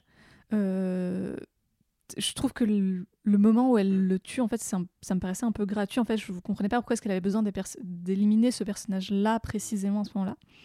Euh, et ouais, je, suis comme SN, j'ai été un peu. euh, je trouve que c'est un peu, c'est un peu tone deaf, quoi, pour reprendre ce qu'on disait sur les, les luttes LGBT. euh, mais d'ailleurs, Kripke a dit en interview, oui, il faut interviewer, il faut interroger tous ces, hum, tous ces politiciens et c'est sain d'interroger tout le monde. Et je suis d'accord, oui, c'est sain, mais là, du coup, tu l'interroges pas, enfin, tu, Ouais. tu la cloues au pilori, quoi. Mais en même temps, c'est euh, c'est le ton. euh, c'est pas tone deaf, c'est le, le, le, le ton de The Boys en fait. Et je vois pas pourquoi euh, un personnage, même en étant inspiré de AOC, par ailleurs, qui n'est pas à l'abri de tout soupçon, euh, parce que moi aussi j'interroge tout le monde, pour faire un parallèle euh, qui va pas marcher parce que c'est Jean-Luc Mélenchon, on pouvait se dire quand on était abonné à Mediapart que Jean-Luc Mélenchon, on le soutenait. Et quand Mediapart a révélé que le mec détournait de l'argent, on a vu des gens qui sont d'accord avec la ligne éditoriale de ce média se retourner contre ce média, tu vois. Et ça a révélé quand même un truc qui fait que quelque part personne n'est à l'abri. Et Je suis d'accord avec vous, on peut pas, et c'est un de mes idoles, Georges Lucas, qui disait qu'on peut, on peut apprendre du cynisme, mais on peut pas construire dessus. Donc en fait, si tu craches à la gueule de tout le monde en disant de toute façon, même les gentils ils sont pourris, globalement, tu proposes pas de solution. Mais je suis pas sûr que The Boys, qui par ailleurs est quand même une série qui reste relativement divertissante, politisée, mais, mais pas vraiment politique, tu vois, genre, ça me choque pas en fait qu'ils aillent sur ce terrain-là. Et quand je parlais du fait que finalement la série, malgré son, sa petite étiquette SJW compatible, la- tu vois, en, bas de la jaquette, euh, au final, effectivement, de temps en temps, elle fait des erreurs, tu vois. Moi, je considère pas que c'est une erreur. Je, trouve qu'au contraire, c'est une forme de d'intelligence, enfin d'honnêteté quoi. C'est peut-être pas très intelligent, mais au moins c'est honnête dans le sens où les mecs ils savent très bien qu'ils vont faucher tout le monde parce qu'ils sont bourrins et cyniques surtout. Et moi j'aurais trouvé ça stupide, au contraire que la, le- la, la figure qui est très clairement AOC, tu vois, dans cette série, elle échappe à tout soupçon. Enfin je veux dire c'est ridicule. C'est, c'est- c'est- ça n'aurait ça n'aurait pas de sens qu'il y ait un personnage qui soit 100% lumineux dans un monde où tout le monde est archi pourri. Par Bah ailleurs, non, je t'as rappelle, Starlight, par exemple. qui mais même Starlight, c'est pas du tout un personnage qui hein, est, qui même est Chewie, il est, il est lumineux. Bah hein. ouais. Je, je pense pas que ni l'un ni l'autre soit entièrement lumineux, tu vois. Genre, euh, au final, euh, Yui, euh, et c'est Butcher qui le rappelle en saison 1, c'est un tueur, il a tué quelqu'un, tu vois. Genre, pour moi, c'est déjà pas un personnage lumineux. Starlight, elle continue de se corrompre auprès de Vote et potentiellement de mettre en danger tout un tas de gens. Euh, elle refuse de voir sa mère, elle, elle renie sa foi parce qu'elle. Enfin, il y a tout un tas de trucs qui fait qu'il nuance quand même chaque personnage et que tu peux te dire qu'il n'y a pas vraiment de gens qui sont 100% méchants et 100% gentils dans cette, dans cette série, tu vois. Donc moi, ça me choque pas que, même si c'est plus ou moins AOC, voire même plus que moins, parce que c'est limite un copier-coller, elle pourrait jouer son propre rôle, ça, ça m'aurait même pas choqué. Enfin, je vois pas pourquoi elle l'aurait fait, parce que très clairement, je suis d'accord, ça ne lui rend pas, ça ne lui rend pas service. Euh, même si je pense qu'il faut pas surestimer l'impact que peut avoir The Boys sur elle, sa carrière politique, mais d'un autre côté, je trouve ça hyper. euh, Enfin, je trouve pas ça malin, mais je trouve ça, ouais, je trouve ça juste logique en fait, tu vois, que ça soit elle, euh, le personnage. Je trouve que ça raconte un truc super intéressant sur une potentielle saison 3 qui va forcément tourner autour des élections américaines. Euh, un Bah, an. elles seront passées quand même. donc, Bah oui, euh, mais un an après, donc du coup, tu vois, ça va être super intéressant. De la même manière, euh, tu vois, ce que vous racontiez avec Prez qui vient de sortir en VF, tu vois, genre, on- ça a été écrit avant, et au final, maintenant, on voit le retour, et enfin, avec la réalité, et je trouve que ça va être super intéressant. Et, et c'est là où je voulais en venir par rapport à mon idée de euh, SJW ou pas, c'est que moi j'ai l'impression que des gens qui sont très militants et qui vont trouver euh, AOC euh, génial, et moi je la trouve géniale, mais d'un autre côté, moi je m'interroge sur tout un tas de trucs. Je veux dire, je la suis sur Instagram, la meuf passe son temps à répondre à des sujets dont il faudrait euh, parler, euh, aller voir les gens, faire des trucs, et en fait sur Instagram, en fait elle fait des stories pour répondre aux gens sur des questions de comment aller voter et tout. Enfin pour moi c'est dystopique, pour moi c'est du même niveau que euh, Enjoy Phoenix qui fait des vidéos avec une ministre. Oh là. Pour moi c'est la même chose. C'est-à-dire qu'en fait il y, a une- y y a sphère politique qui Ouais, se mélange raison. à la sphère euh, des réseaux sociaux et qui crée un truc qui est pas forcément mauvais. Tu vois, euh, ni l'un ni l'autre, ni AOC, ni euh, une vidéo d'une influenceuse avec une ministre, c'est forcément mauvais. Mais je, je me dis, je m'interroge, je, tu vois, je me dis genre, pourquoi on en arrive là? Et je pense que la série The Boys, elle sert à ça, elle se dire pourquoi on en arrive là, tu vois, et genre pourquoi euh, on en arrive à, par exemple, une culture qui est dominée par le concept de super-héros. Mais Et- du coup, j'aurais trouvé ça plus intéressant que la série s'aventure éventuellement sur ce terrain-là, sur le côté un peu, euh, ben ouais, la politique, euh, c'est plus ou moins du marketing, tu vois, par exemple. Je pense que ça pourrait être une thématique hyper intéressante pour cette saison 3. Mais là, en fait, pour moi, ça fait juste que euh, alimenter euh, le fantasme de plein de gens euh, qui pensent qu'il y a une espèce de théorie du complot et que limite, euh, c'est une envoyée de Satan, enfin, tu vois. Mmh. Et, et je trouve ça vraiment dommage, en fait, euh, que, Ouais, que la c'est quand même super chaud comme discours à tenir. De, on a le droit de, tu vois, de se moquer de tout ce qui est euh, en gros du centre jusqu'à l'extrême droite, mais la gauche, on peut pas y toucher. tout ce qui est dit. C'est là, là, en fait, moi, je j'ai pas eu tout dit ça pour avancer le sujet. Que euh, il fallait pas qu'on se moque de mes politiciens préférés, tu vois. Au demeurant, je, je ne suis pas ce que fait euh, Alexa Alessandria Ocasio-Cortez Sur Euh, Instagram. ni sur Instagram, ni euh, au demeurant depuis la campagne euh, présidentielle. Euh, moi, si tu veux, on peut très bien se foutre de la gueule de, de, euh, de, Ber- de Bernie, on peut très bien se foutre de la gueule d'Obama, etc. J'en ai absolument rien à foutre. Alors que ce sont des politiques, enfin, des politiciens auxquels je trouve des qualités. Et évidemment, oui, il faut remettre en question les choses. Mais c'est pas ce que fait la série. La série ne dresse pas un, un portrait de l'humanité en disant que tout le monde est pourri. La série, elle te dit, il y a une classe dominante qui est euh, le complexe militaro-industriel, hein, tout simplement, qui a des entités marketing qui sont dangereuses, il faut les combattre, et c'est ce que font les héros qui sont eux aussi motivés par des choses relativement négatives parfois. La série te dit pas tous les politiciens sont des pourris. La série te dit une corporation fait en sorte que le monde américain soit pourri. Mais rien ne les obligeait en fait justement à faire un truc déjà sans AOC pour commencer parce que pourquoi justement prendre le risque de s'aliéner et à la fois les fans d'AOC et à la fois ceux qui justement trouvaient cool d'avoir cette présence méta dans la série? La série pouvait aussi peut-être faire le choix de pas en faire la grande méchante parce que là clairement c'est la grande méchante de c'est la une série provocante, c'est de la provocation. Je veux dire, c'est gratos, on le sait tous, quoi. Mais je te dis, moi, ce, que, ce, que- ce qui m'énerve, c'est que ça, ça contredit en fait la, la finalité de la saison. Puisqu'on voit Butcher qui justement mène sa croisade assez, euh, C'est- C'est-à-dire avec qu'en la fait, ténacité d'un psychopathe, laisse-moi finir, avec la ténacité d'un psychopathe, et qui va en fait finalement apprendre à la fin à dépasser sa peur des super-héros, enfin sa haine, vraiment son racisme anti-super-héros avec le gamin. Et donc, c'est un truc qui est assez positif, assez lumineux, qui montre qu'en fait, quelque part, tu peux changer, tu peux aller vers le mieux. Et c'est ce qui, ce qui ouvre les yeux de Starlight et aussi un petit peu de Huey, qui eux, on change concrètement. Donc, on te, en- grosso modo, vraiment, j'en reviens à ça, on te dit, euh, finalement, dans le monde, tout n'est pas si pourri. Et on te termine avec un coup de massue qui dit, mais en fait, si, frérot. Mais- mais en fait, on t'a raconté, on t'a raconté mais ça pour rien, quoi. Mais ça n'entache pas Non, du tout l'arc de. je te coupe parce que je suis le host, mais en fait c'est même un coup de massue qui te dit en fait euh, tu croyais que la super naziste est la, la grosse méchante, mais en fait non c'est la meuf euh, à l'extrême Et que opposé. c'est limite qui- encore ouais, pire. Que AOC est limite pire que la nazie en fait et elle serait moi- pire, en fait moi, personnellement Bah, ça parce m'a qu'elle elle réussit son, parce qu'elle réussit à aller plus loin dans, dans, dans son but en fait. c'est ça Stormfront, ça fait euh, 80 ans qu'elle tue des gens en étant raciste. Enfin, je veux dire, je sais pas si AI aussi. Par ailleurs, on dit aussi. elle est arrêtée. Et on se met... Oui, certes, mais ça, je suis d'accord avec vous. Et effectivement, il y a une confusion, et je suis d'accord. Mais moi, je trouve que la provocation et la confusion qui, est- qui, est- qui est générée, elle est intéressante, en fait.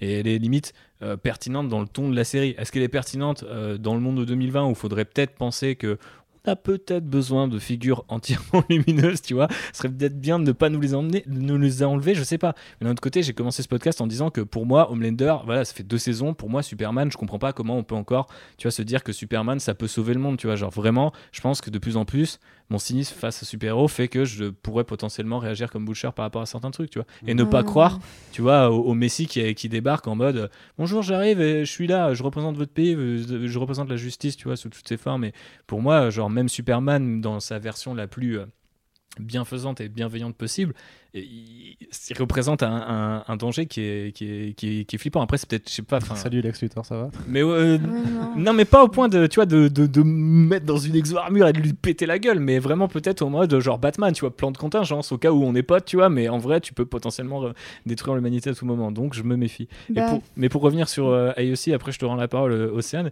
c'est que moi je trouve que aussi, on, dé- on... alors après c'est un peu le piège, c'est-à-dire qu'ils ont pris vraiment cette figure-là, ils auraient très bien pu, je sais pas, inventer un personnage de mec ou je sais pas quoi, mais en fait c'est un peu le défaut de sa qualité, et le problème c'est que le défaut c'est que maintenant on projette sur ce personnage-là, dont on ne connaît rien à part son nom, par ailleurs, que c'est AOC. Mais ça se trouve, on sait pas, hein, c'est pas du tout une meuf qui a été euh, barman euh, à New York, hein, ça se trouve, euh, enfin je crois que c'était New York, mais je veux dire, ça, peut, très bien être une meuf de l'establishment qui est par ailleurs républicaine, on sait pas si elle est démocrate ou pas, enfin je veux dire, les partis sont pas nommés, tu vois, dans, on sait pas qui est président non plus, il me semble, dans, l'univers de The Boys. Donc c'est- toujours pareil, ça peut être légèrement différent de ce qu'on a dans le monde. Après, c'est le problème de la satire, c'est quand tu prends la tête de quelqu'un et que tu déportes, euh, tu vois, euh, ses idées sur autre chose, bah forcément les gens qui défendent ce quelqu'un ou qui sont attachés à ce quelqu'un, euh, ou au moins qui se sentent proches de ses idées, et c'est mon cas. euh, par ailleurs, genre, je pense que aussi défend des trucs qui sont super intéressants, donc j'ai pas envie de faire le mec qui veut faire l'avocat du diable à tout prix, mais je pense que ça peut être justement pertinent, tu vois, d'interroger ce lien-là et de questionner les gens sur le côté un peu je sais pas, par exemple, star système de la politique, de pourquoi tout de suite on considère que c'est vraiment elle jusqu'au bout.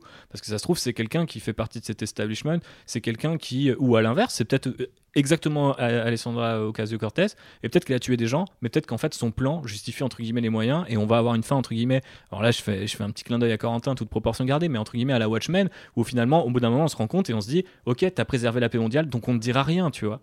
Tu vois, et donc en fait, je, je sais pas, je, je pense pas que ce parallèle, aussi maladroit puisse-t-il être, euh, est vraiment euh, si néfaste que ça. Je pense qu'au contraire, il amorce non seulement la saison 3, mais aussi bah, la preuve, un nouveau débat qui est pas inintéressant. Quoi. Ouais, normalement, en fait, mon, mon souci, c'est que c'est vraiment, t'as l'impression qu'ils ils ont trop mal dosé. euh, je pense que c'est ça en fait, c'est le souci, c'est vraiment le dosage, c'est- c'est-à-dire que quand tu euh, C'est mets un sosie, quoi, en fait. quand tu mets euh, quand tu mets en scène ton personnage qui fait des, des scènes de danse en réponse à des critiques, quand tu la mets dans quasiment le- les mêmes voilà les mêmes coiffures, les mêmes costumes, mais évidemment que ça te enfin ça te saute aux yeux et euh, enfin on parlait tout à l'heure du fait que euh, tout n'était pas noir dans le monde, qu'il fallait des héros et tout ça. Euh, alors AOC j'ai quand même mes limites.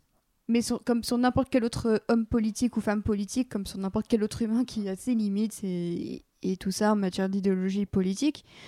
Euh, mais là, en fait, j'ai l'impression que euh, c'était pas le bon terrain de confrontation. Et j'aurais peut-être voulu la voir méchante, mais peut-être sans super pouvoir. Euh, et euh, non, je pense qu'il y a vraiment une, immense différence entre avoir euh, deux, euh, deux femmes méchantes, entre guillemets, qui ont des super pouvoirs, et l'une d'elles qui n'en a pas et l'autre qui en a. Hmm, Parce ok, que je on comprends parlait mieux, tout ouais. à l'heure de, de, de tout ce truc de compound vie, ça s'applique aussi à la politique. Et je crois que j'aurais préféré limite la voir ne pas avoir de pouvoir, mais quand même éliminer des gens. Parce que du coup, ça fait d'elle une super héroïne et on a- l'impression qu'elle euh, peut-être qu'elle répresse sa vraie nature. Ouais, je vois ce que tu veux dire. Et euh, ça, c'est un trope de, de, de méchant. euh, alors, je veux dire un truc horrible, mais un, un méchant gay, mais qui répresse sa sexualité. Bah, mais, alors qu'il l'est, au final. Et ça, c'est un trope vieux comme le monde qui est absolument euh, nul. Et pour moi, c'est vraiment cette impression de euh, j'utilise mon pouvoir pour euh, ré- réprimer ceux qui sont comme moi, parce que je, n'aime pas forcément ce que je suis. Alors, oui, je vais très loin, moi, je suis désolée. Mais. non, non, mais c'est parce que vous êtes peut-être pas d'accord avec moi et c'est tout à fait compréhensible parce que c'est effectivement un débat très vaste. Mais euh, non, je, je trouve que. J'attends dans la saison 3 pour voir comment ils vont développer le personnage. Parce qu'effectivement, je pense qu'on on a encore trop vu. Mais tout ce qu'on a vu d'elle, c'est un sosie de aussi. Et c'est ça qui me pose souci c'est que on ne voit pas Victoria Newman, on voit aussi. Et en fait, si on, aurait, si on avait pu faire peut-être un, un meilleur distinguo entre Newman et Aosi, peut-être que là, ça m'aurait plu, qu'il y aurait eu plus de nuances dans le personnage et qu'on serait parti d'un point A où effectivement elle a quelques traits d'Aosi, mais ça reste quand même Victoria Newman, à euh, ah bah oui, tiens, en fait, c'est la méchante. Et je trouve que la série ne lui a offert aucune complexité. Euh, il faut savoir que l'actrice ne savait pas jusqu'à l'épisode 5 ou 6 qu'elle était euh, la méchante. Oui, mais ça, c'est comme euh, l'acteur de Watchmen. Il y a Abdul Mateen Oui. qui savait pas qu'il était Manhattan avant de. C'est ça. de truc, Du hein. coup, du coup, bon, ça, à la limite, c'est intéressant. Pour justifier le fait que dans l'épisode 7, personne ne l'a vu avoir ses yeux euh, de virer au blanc pour qu'elle explose des têtes, euh, Kripke a dit non, bah c'est hors champ. Ouais. Ok. Et euh, donc, euh, je- oui, on sent que c'est un peu un twist en mode de, bon, on va rien dire, on va un peu jouer sur l'aspect twist, twist, twist, twist. Et euh, le souci, c'est que on peut pas faire des twists à l'infini en se basant sur des personnes qui existent déjà, d'autant plus quand elles ont des responsabilités pareilles. Euh, je comprends le goût de la provocation et c'est quelque chose qui est quand même présent chez Ennis. hein, Il n'y a, pas à dire. Hum, Je, je pense quand même que ouais. mais je pense qu'il y a une responsabilité dans la caricature euh, et que je suis tout à fait ok pour que euh, tout le monde fasse des caricatures de n'importe qui tant que ça reste pas euh, raciste ou sexiste. Comme elle, avait fait un très bon speech sur tout le, classisme et tout ça qu'elle s'était prise de la part d'un mec au Sénat. Bah, elle en avait très bien parlé. Donc je suis d'accord pour, caricaturer n'importe qui. Mais je pense quand même qu'il y a une responsabilité des propos qu'on leur met dans la bouche. parce que on ne sait pas en fait, avec les réseaux sociaux, on ne sait pas ce que ça peut provoquer. Et je, et je- sans forcément censurer quiconque, euh, je pense qu'il faut y réfléchir quand même, peser le pour et le contre de tes arguments avant de foncer tête la première dans twist, twist, twist. C'est-à-dire qu'on peut twister une personne mille fois, mais on ne peut Bah, pas Non, twister on peut, mille on fois. peut tweeter. On peut twister. twister. Mille fois. Attends. Mille, Non. mille personnes. Oui, c'est ça. On peut pas twister. Voilà, une ils fois. ont la référence, c'est bon, ils sont en train de se Voilà. marrer tout seuls dans le bus. Il faut cool. qu'elle dure longtemps, Voilà, sinon. non, mais bah, après voilà, pour peut-être juste mettre fin à, à ce débat, Ouais. je pense que vous avez entendu les arguments, les deux se tiennent. Re- Tu as réussi à un peu me convaincre quelque part, tu es trop fort, mec. Euh, moi, juste, j'aimerais revenir à un truc vraiment tout bête de scénario, Euh, au-delà de toute considération politique. Finir justement toujours sur un cliff de fin, toujours à chaque fois la technique. Bah, il cliff, faut revenir, à la, faut revenir à la saison d'après. Bah, c'est un peu relou. Je pense qu'ils en avaient pas forcément besoin. Et comme on l'a dit, c'est une saison de transition. Et du coup, je- à, à mon sens, ça, am- ça amoindrit un peu plein d'événements qui, ont, qui ont eu lieu juste avant. Par exemple, le rôle de Stormfront elle-même, euh, qui va peut-être revenir, etc. Pour moi, paraît du coup moins intéressant au, au vu de tout ça, tu vois. Est-ce qu'on faisait un point sur le Homelander, Arnaud? Bah pourquoi pas? Moi je voulais parler de- d'un point. Alors moi je non, Ah. je, bah, non, Ah je- non, je bah, vais prendre le contrepoint. Euh, voilà ce que je suis comme bien, ça. c'est Et justement avant c'est démocratique. avant hein, d'a- d'aborder complètement Euh, avant d'aborder le Homelander, parce qu'on va effectivement on peut y venir. Moi j'avais euh, j'avais dit avant les boys. Au final on s'en fout, on était relativement d'accord parce qu'au final on n'a pas voulu tant que ça évoquer le sujet. Donc je pense que c'est assez équivoque sur euh, ce qu'on a pensé d'eux. Vous avez juste dévié, mais moi je trouve ça intéressant qu'on rentre dans leur passé, tu vois. Ouais bah moi je trouve pas. Voilà donc euh, on va pas. C'est Est-ce qu'on peut mais- parler de- du, du, fr- du français de Frenchman euh, Ouais, non, non, mais, c'est ça, oui, non, mais voilà, les, les- voilà ça, ça met du charisme, euh, ça met un, un- un Ah oui, logo oui, oui. français sur le laptop, euh, ça met. Ouais, sais, Youssoufa en saison 1, et quand même, il a des goûts très éclectiques dans le mais, rap, mais hein. ils ont même euh, non mais ce qui, ce qui- ce qui est marrant c'est qu'ils ont poussé le, le truc à faire la playlist du Frenchie sur, sur Spotify avec voilà du, du gros rap c'est franc Marketing euh, digital, ma man. ouais c'est Tu ça connais, t'inquiète. c'est ça c'est Phobos et République valide va- valide la chose non mais sur le fait que on, a, on a entendu dans ce podcast plus en avant qu'il y avait un peu trop de personnages justement par rapport à A-Train ou à The Deep euh, mais aussi est-ce qu'on avait vraiment besoin d'a- d'a- d'avoir cela? Qu'est-ce que la série va raconter un petit peu avec euh, euh, surtout avec The Deep en fait qui est quand même ce héros loser qui est un violeur, qui est un agresseur sexuel, et qu'on essaie quand même de- de- d'avoir euh, une quête de rédemption, alors que la série te montre quand même qu'au final, bah, c'est quand même un- toujours aussi un, débile, parce que au final, ce qui l'intéresse, notamment quand il doit choisir une femme pour les apparences publiques, lui, ce qui l'intéresse, c'est juste celle qui va faire les meilleures pipes, quoi. Non, moi, ça m'a prodigieusement agacé de, de le voir euh, se, se lamenter sur son pauvre sort alors qu'il il éprouve pas forcément de culpabilité pour ses actes. Il, est juste, il a juste les boules de s'être fait prendre sur le fait. Et euh, Ce qui, ce qui en soi, je veux dire, je te suis désolé de te couper, mais euh, est assez réaliste sur la réaction de Ah, beaucoup de gens euh, accusés oui, ça, de- oui. dans ces affaires dans le monde réel. Ils sont juste pas contents de cette fait pécho, quoi. Mais. Et, et du coup, toute la deuxième partie euh, de la première saison, c'était déjà euh, le, souci de ah, il veut, il veut sa rédemption. Donc euh, la fameuse scène du dauphin dans la voiture qui, qui continue de me faire rire. Ça, c'était vraiment hilarant. Et j'ai- pas eu de fou rire comme ça dans la saison 2 d'ailleurs. Je la trouve beaucoup moins drôle. Et non, non, non, vra- vraiment le, le- le traitement de The Deep.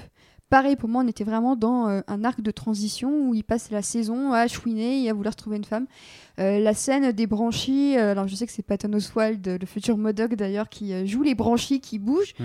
Alors au-delà de l'effet dégueulasse, mais plutôt bien foutu, il faut l'admettre, toute la séquence chantée, tout ce ouin ouin, personne veut de moi et tout ça, j'ai trouvé ça totalement hors sol. Et encore une fois, on, pa- on passe plus de temps euh, en compagnie du mec qui a commis les agressions plutôt que euh, du côté de ses victimes et de peut-être comment elles, elles ressentent la chose. Moi, c'est Après- quelque chose qui m'avait saoulé en première saison. Ce serait pas le propos de vouloir s'attacher à ses victimes, parce que là, c'est vraiment le propos aussi de ce mec euh, qui est le loser. C'est un peu, enfin, à quoi Enfin, t'as quand même la figure d'Aquaman qui aussi qui a longtemps été considéré comme un loser dans par rapport bah, euh, Big Bang Theory, cette, repré- cette représentation du, du personnage, tu vois. Après, il n'y a pas trop de viol dans Big Bang Theory. Hein. Oui, oui, non, mais je veux dire sur le côté Enfin- loser, sur le côté loser, sur, sur, La- sur- le côté Aquaman, c'est le mec qui parle aux poissons, c'est voilà, il se tape des dauphins et il euh, raille sur des, des cachalots qui se font éventrer. Au final, à quoi sert-il à, à part à faire de la pub pour une boisson gazeuse? C'est ça, moi, c'est ce qui m'a saoulé, c'est que c'est vraiment un peu la caution rigolote euh, des, des Seven, puisque c'est clairement le mec le plus drôle des, des Seven. Et là, bon, à la fin de saison, c'est un peu compliqué pour lui, mais euh, limite, euh, on- on- la série veut que le public euh, prenne cause pour euh, The Deep et qu'il revienne dans les Seven. Et ça, c'est quelque chose qui me pose énormément de problèmes, parce que. En plus, il apporte rien dans, dans, dans la série. Enfin, Bah, tout- tout- de con, toutes les marrer. scènes de combat qu'on voit, il y a très peu de scènes de combat sous-marin, même dans la première saison. Là, sa, sa première scène Attends, de sont- combat, c'était avec le cachalot dans la saison 2. Il Ouais, était ouais. même pas dans les Seven. Mais ils, attends, ils sont pas capables de filmer correctement des scènes de combat à terre. Tu euh, leur demande demandes pas de-. Là, tu leur demandes beaucoup, beaucoup trop. euh, Ah ouais, non, tu je suis voulais- d'accord, mais bon. Mais oui, je suis d'accord. Enfin, dès, dès la fin de la saison 1, en fait, euh, je trouvais qu'il savait pas trop quoi faire de ce personnage euh, avec bah, la scène de viol que lui-même subit à la fin de la saison 1. En fait, euh, il n'y a pas de conséquences particulières euh, là-dessus. Euh, et là, dans toutes ces saisons, effectivement, c'est genre, quand il est là, c'est les espèces de sketch, euh, genre euh, side sketch. euh, On sait pas trop ce que ça fout là. Et, c'est censé être drôle. Et même le fait qu'il soit dans une secte. euh, je trouve que c'est pas forcément traité avec le sérieux euh, que ça, pourrait demander. Donc euh, ouais, je un peu déçu du traitement du personnage, euh, alors qu'au demeurant, je trouve que l'acteur est assez fort euh, dans, son rôle. Euh, mais ouais, quand arrivaient ces scènes, j'étais là, ah putain, c'est chiant quoi, enfin, ça apporte pas grand chose. Moi, je pense que Kripke, il a voulu en faire un peu le Francis de Malcolm, en fait, de ce personnage-là. Tu vois, il a sa petite vie à côté, tu vas le voir de temps en temps et tout. Et à mon avis, euh, le- bon, ça me fait pas rire, en fait, moi, tu vois. Je suis pas d'accord avec ce qu'a dit Océane sur le côté. on- le public ou la série prend parti pour lui, pour qu'il revienne dans les Seven. Moi, en fait, du début à la fin, je me suis dit il- en fait, il le bolosse parce qu'il le méprise, tu vois. Et du coup, la moindre scène, en fait, est là pour montrer que c'est un doute bro, qui a aucune, qui a un, qui a un grand débile, qui a aucune un peu un Jerry. conséquence de ce qu'il a fait. Ouais, un petit peu, ouais. Alors, Jerry Violeur, du coup. Mais euh, j'ai- j'aime bien comme le fait que ça aborde quand même effectivement la scientologie. Et plus généralement, le fait qu'il y ait cette espèce de, de voie de garage qui après devient une pente vers la rédemption pour ces acteurs ou ces producteurs ou scénaristes, enfin ce que tu veux, voilà, qui ont été pris sur le fait. Tu vois, parce que mine de rien, bon, ça commence à dater maintenant, l'affaire Weinstein. Bon, bah, lui, Euh, il quoi que prison, ça pas, euh, voilà, quoi que ça n'ait pas changé grand chose, mais il y a eu une, des masses de révélations, etc. Et puis il y a ces acteurs qui ont été pris la main dans le sac, il y en a qui sont en procès encore actuellement, mais euh, tu vois, je pense à Johnny Depp par exemple, euh, où il y a des, des, des comités de soutien qui sont mis en place autour de lui, euh, qui, des gens qui font des pétitions contre Amber Heard, alors que, enfin, il y a des choses qui ont été dites et faites par lui qui sont proprement indéfendables, et juste c'est- un scandale que des mecs prennent parti pour ce gars, même si t'as aimé sa filmographie. L'être humain lui-même, tu vois, il a des, gros problèmes mentaux que tu peux pas juste défendre en disant je suis fan, tu vois. Et de le voir justement aller en plateau télé, se reconstruire une carrière, une image, tu vas faire genre maintenant je suis un père de famille et tout. Ça pour moi, ça parle vraiment en fait de, de comment l'establishment américain considère que tu peux revenir en fait d'un scandale sexuel. Euh, alors il se trouve que c'est pas payant, puisque à la fin, effectivement, ça se passe pas aussi bien que prévu. Mais à mon avis, ce que Kripke a essayé de faire, c'est justement pas s'arrêter au seul sujet de, qui, était bien, euh, rel- relativement bien foutu dans la première saison, parce que finalement, déjà c'est moins crado que dans la BD, et en plus, euh, effectivement, The Deep, il est vraiment envoyé en cassation, tu vois. Et là, pour le coup, à mon avis, il veut continuer à le suivre parce que justement, ça lui permet de montrer qu'en fait, en général, pour ces mecs qui ont fait des, atro- des atrocités, la vie ne s'arrête pas là en fait. Et qu'après, ils vont essayer de revenir et peut-être parfois que le système leur ouvre la porte. Tu vois, même dans les comics, on connaît, il y avait euh, Eric Squivel et, euh, et euh, Eddie Berganza qui avaient essayé de fonder, de fonder un imprint de comics à eux, tu vois. Oui, mais on en a plus entendu parler. Voilà, plus. bah, encore heureux, tu vois, quelque part, il y a aussi ces gens qui, en gros, arrivent pas à lâcher prise et juste à comprendre que personne ne veut plus d'eux. Et le problème, c'est qu'à mon avis, ce terrain est peut-être trop récent parce que du coup, ça répond, enfin, en tout cas, la façon dont ça s'est médiatisé, où il y a une sorte de presse qui s'est agencée, un parcours qui s'est créé, ça répond à une affaire, donc l'affaire Weinstein, qui est assez récente. Et au demeurant, euh, les conséquences sont pas déjà aussi optimistes que ce qu'aimerait bien euh, croire Eric Kripke. Et ensuite, je pense qu'il essaie de fabriquer une fanfiction par rapport à la vraie vie qui en fait s'applique pas, tu vois. Que dans la vraie vie, effectivement, euh, il suffit pas de devenir scientologue quand t'as quand as agressé quelqu'un et, et passer à la télé trois fois pour que d'un coup le public commence à te réapprécier. Alors à la fois même justement, pas besoin euh, de faire ça. Je veux dire, tu t'appelles Polanski et t'es oui, invité voilà. à Cannes, tu Oui, vois. ouais, euh, Polanski, il a, il a, je sais pas, je sais pas comment il se démerde, il a une carte euh, magique parce que lui, c'est quand même un mec qui a été condamné. Il boit beaucoup Tu de vois, fresca.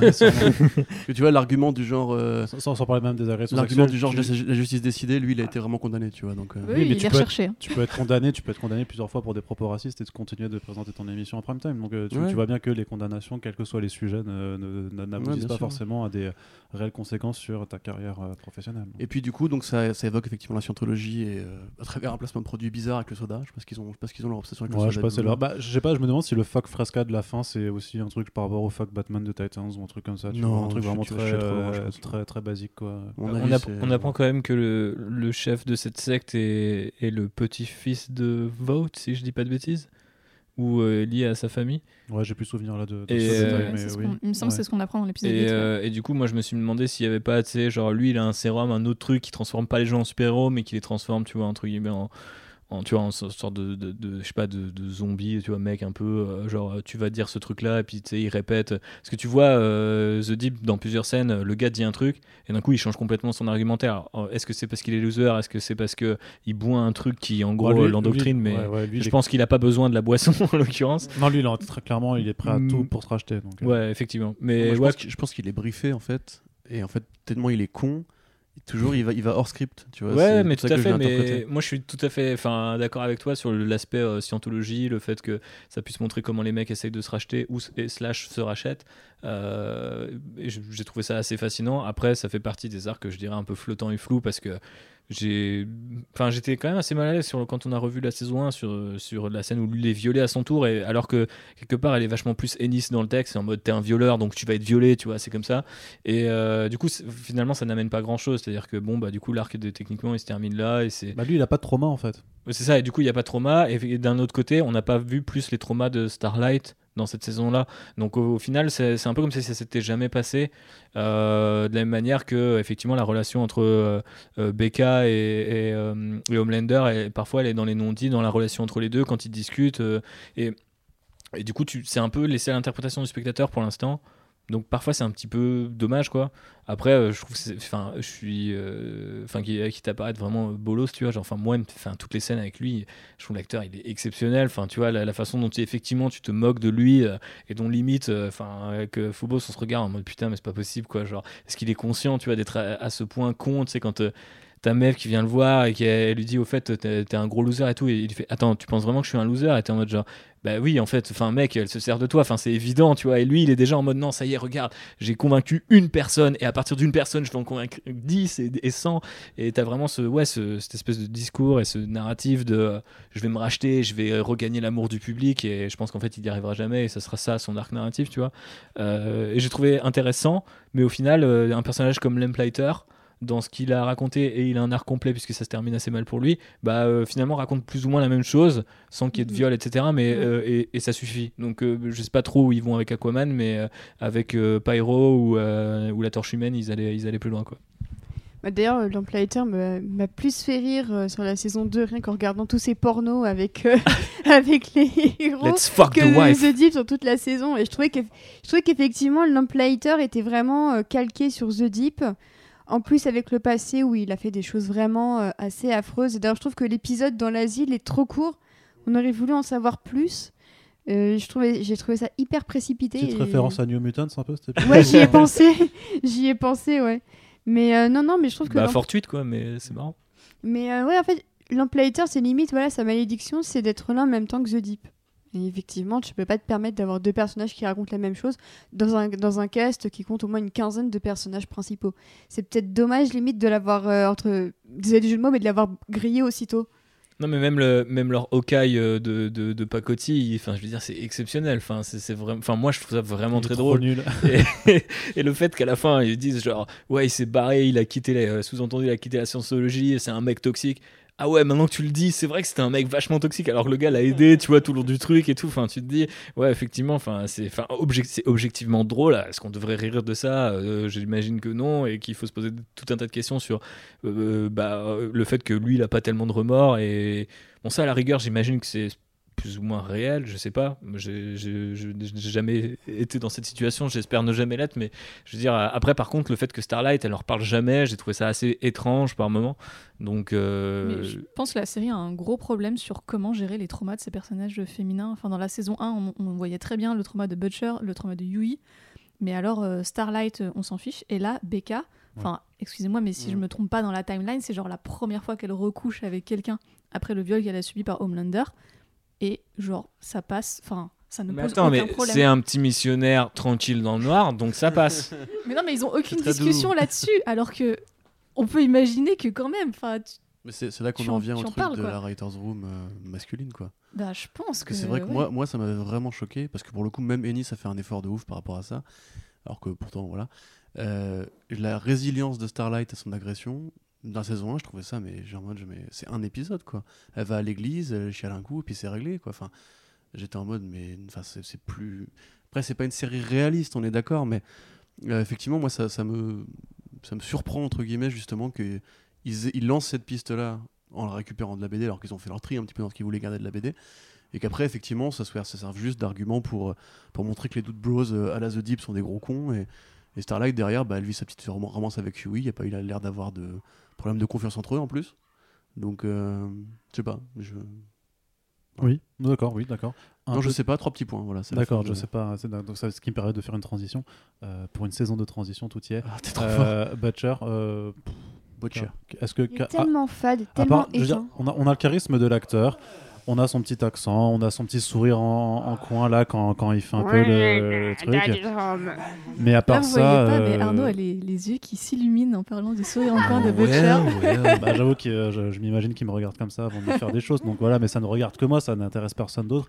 Euh, désolé. euh, bon. Mais euh, voilà, parce que j'ai l'impression qu'en fait, ouais, ça, du coup, il y a vraiment juste un peu de forme, mais euh, dans le fond, ce personnage euh, n'a rien. Et le truc qui, me faisait un peu réagir aussi par un truc qui a été évoqué vraiment il y a déjà une demi-heure, sur le fait que.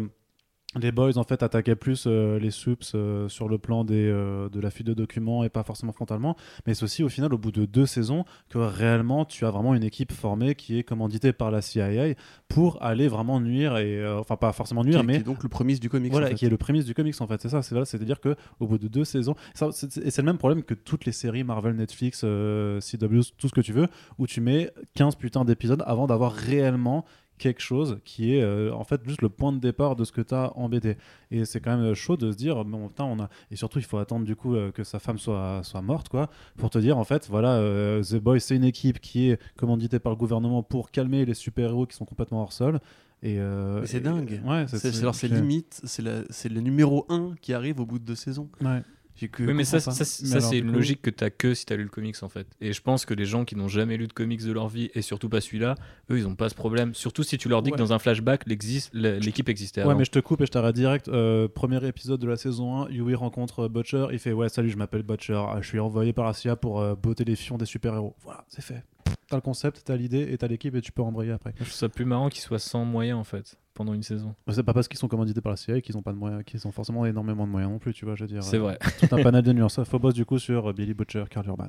Euh, ouais, je suis un peu partagée en fait parce que j'aime toujours beaucoup le jeu de Karl Urban. Effectivement, je trouve qu'il apporte énormément de charisme à son personnage et en même temps, c'est une saison où il piétine vachement son perso. Il fait pas grand chose, mais en même temps, ça raconte quelque chose sur ce personnage qui effectivement est enfermé en fait dans ses pensées, dans ce cercle Voilà. dont il ne sait pas vraiment se sortir euh, parce que il- dans sa tête, je pense, ça fait le ping-pong entre euh, il faut que je retrouve ma femme, ah merde, mais je l'ai retrouvée, mais en fait, elle veut pas revenir avec moi, et genre maintenant, je fais quoi de ma life? En fait, il est paumé, tout ce qu'il connaît, bah, c'est la violence, ça fait 15 ans qu'il connaît la violence, Euh, et je trouve que ça explore euh, voilà euh, quelque chose d'intéressant de ce côté-là. Après, euh, il y a des scènes que j'ai pas trop compris. Par exemple, pourquoi est-ce qu'il y a son père qui revient? On sent que dans la saison, c'est le thème de la paternité. C'est quelque chose que euh, la saison essaye d'explorer, mais du coup, je- ça le fait un peu, mais pas trop. Donc, euh, je trouve que c'est un, petit peu raté de ce côté-là. Est-ce que c'est pas juste pour le, le caméo de euh, cet acteur très connu.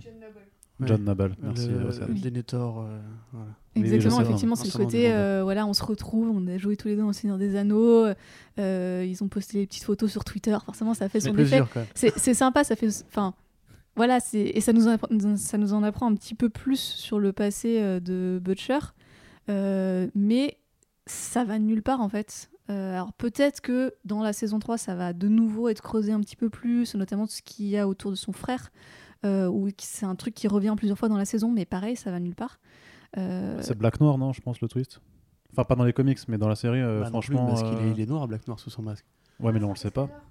On le sait pas, c'est Ouais, pas. mais il euh, a quand même une peau. euh, Oui, il me semble qu'il a la... On voit qu'il a une la Après, peut-être, mais dans ce cas, ce serait un hommage à une autre BD de Gartini. J'en parlerai plus Mm. tard. Mais euh, allez-y. Mais effectivement, c'était ma théorie jusqu'à ce qu'on voit le bas du visage de Black Noir et que je me dise, ah bah non, en fait, du coup, enfin, peut-être que c'est quand même son frère d'adoption d'une manière ou d'une autre, tu vois. Mais, euh, mais ouais, du coup, je.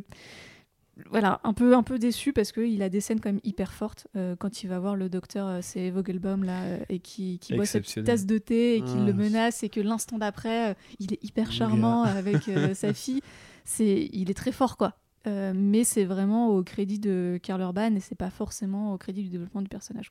Mais au moins, il a Terror. Et il Le lui, toutou. fait, il lui fait sa réplique Terror, fuck it. Fuck it. Ouais, bon, est- c'est voilà, une peluche, une pel- Mais c'est juste une peluche. Mais euh, du coup, c'est au moins les, euh, les fans de comics euh, apprécieront le geste. Bah justement, j'avais des. des Parce des que quand je dis, doléances quand je dis les fans de comics. Corentin prend Voilà, la parole immédiatement. Bah, je suis seul qui a tout lu en fait de The Boys. euh, là, tu, ouais. tu l'as pas terminé toi Pas terminé encore, non Euh, Du coup, tu sais pas le twist pour Black Noir? Non, D'accord. c'est pour ça vous que, voulez je que je vous divulgage collectivement le twist Non, pour tu ne feras pas ça, puisque peut-être que nos éditeurs. Parce qu'a priori, a priori je dirais juste que ce sera probablement différent dans la série. Mais en Bah. tout cas, dans la BD, ce n'est pas le frère de Billy Butcher. En fait, le frère de Billy Butcher n'est quasiment pas mentionné euh, pendant toute la BD. Il a été mentionné dans un- un- une série annexe qui est un préquel qui s'appelle euh, Butcher Baker Candlestick Maker, qui revient sur la vie de Butcher avec justement son père, euh, qui est. euh, son frère ne meurt pas, enfin, il ne se tire pas une balle dans la tête dans les comics. Donc tout ça est inédit et j'avoue que j'étais assez surpris de découvrir ça, de développer, dérouler, etc. Mais je suis super d'accord avec ce que tu disais en fait, et là pour le coup c'est vraiment comics accurate, c'est Butcher il est bloqué dans la violence, il est bloqué dans la guerre, dans cette guerre qu'il fait aux super-héros. Quelque part justement son personnage en souffre parce que c'est un mec qui est super...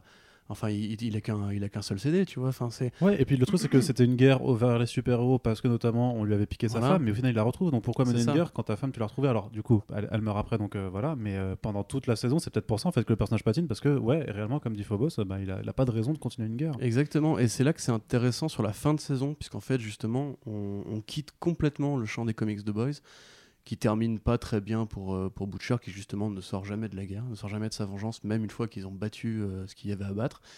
Là, en l'occurrence, il y a cette scène avec le gamin devant la rivière, donc euh, voilà, attention, c'est tellement finaux. Le gamin a la, médaille de Saint-Christophe, Saint-Christophe qui est un mec qui a aidé le Christ à traverser une rivière sans savoir que c'était le Christ, et le Christ, en fait, l'a, l'a canonisé à ce moment-là.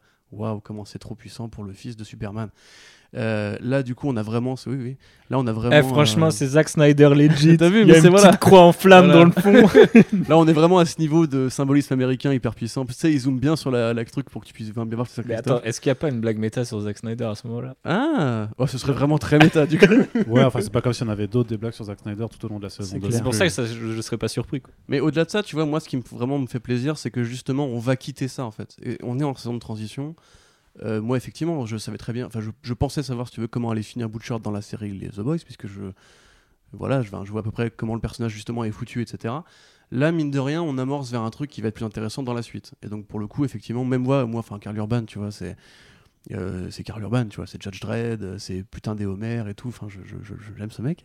C'est voilà, c'est Star Trek, etc. Tu vois, lui aussi, il a les yeux qui brillent. Ouais, non, mais, Urban. ah, mais yeux Urban, qui mon gars, c'est voilà, trop bien. Mais euh, Dr. Ju- McCoy, Juste par République, les yeux ouais, ne brillent pas. parce là-bas. qu'il a pas fait Star Wars encore, c'est pour ça. Mm. Mais Pas encore. pas encore. Ce sera un, un Mandalorien sous un casque qui durera une réplique. Euh, ce Vicious The Way, sûrement. Et euh, mais du coup, voilà. Moi, en fait, effectivement, je trouve que le charisme du mec fait tout, et c'est un truc qu'on pourrait reprocher à d'autres acteurs du casting. Parfois, justement, l'écriture arrive pas à se coordonner avec le charisme.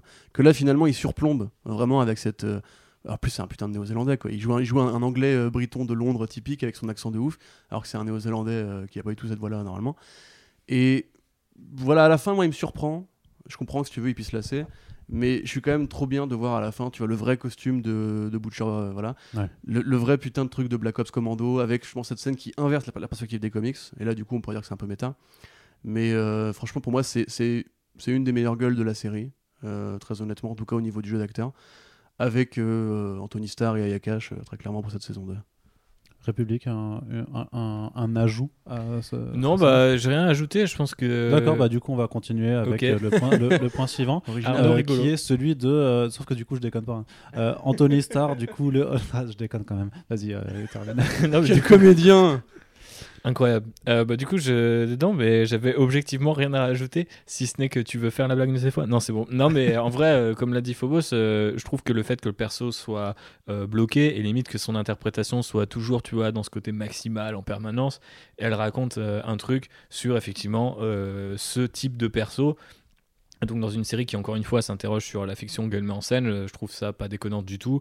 Et en l'occurrence, je trouve ça même presque ironique, mais encore une fois très logique qu'un personnage comme Butcher finisse par être le personnage fonction de la, de la saison là aussi, parce qu'en fait c'est lui qui fait avancer la série, mais une fois l'intrigue, mais une fois qu'elle a avancé d'un, tu vois, de, quelques pas et qu'on arrive sur un nouveau checkpoint, au final c'est les autres personnages, tu vois, qui se mettent en branle et qui com- commencent à, à faire bouger euh, vraiment les choses. Donc on a vu que Yui, Yui euh, tirait la couverture à lui, qu'on apprenait plus de choses euh, sur Serge, sur euh, du coup euh, notre ami euh, aussi euh, Mother's Milk.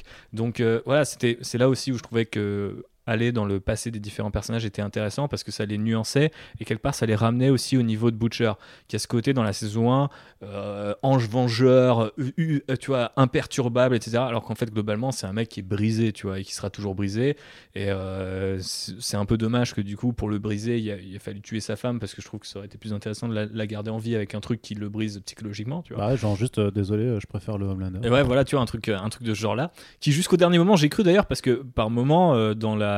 J'ai perdu le nom de l'actrice, mais quand elle joue justement avec Anthony Starr et que euh, Homelander commence à avoir ce côté presque tendre en disant, en fait, si moi je suis fucked up, tu vois, parce qu'il reconnaît qu'il est, il est, il est, il est bousillé, quoi, c'est parce qu'on m'a enfermé, tu vois. Et qui et dit donc mon fils sera pas enfermé. Et, c'est, et ça devient notre fils, tu vois, le temps d'une conversation euh, quand ils parlent eux deux. Et c'est là où je me suis dit, oui, donc ça alimente cette théorie que peut-être il l'a pas putain de violé, tu vois, et que peut-être en fait Butcher, il se ment et il s'est monté un truc depuis le début et ça fait 7 ans qu'il court après une nana qui l'a quitté, en gros, tu vois.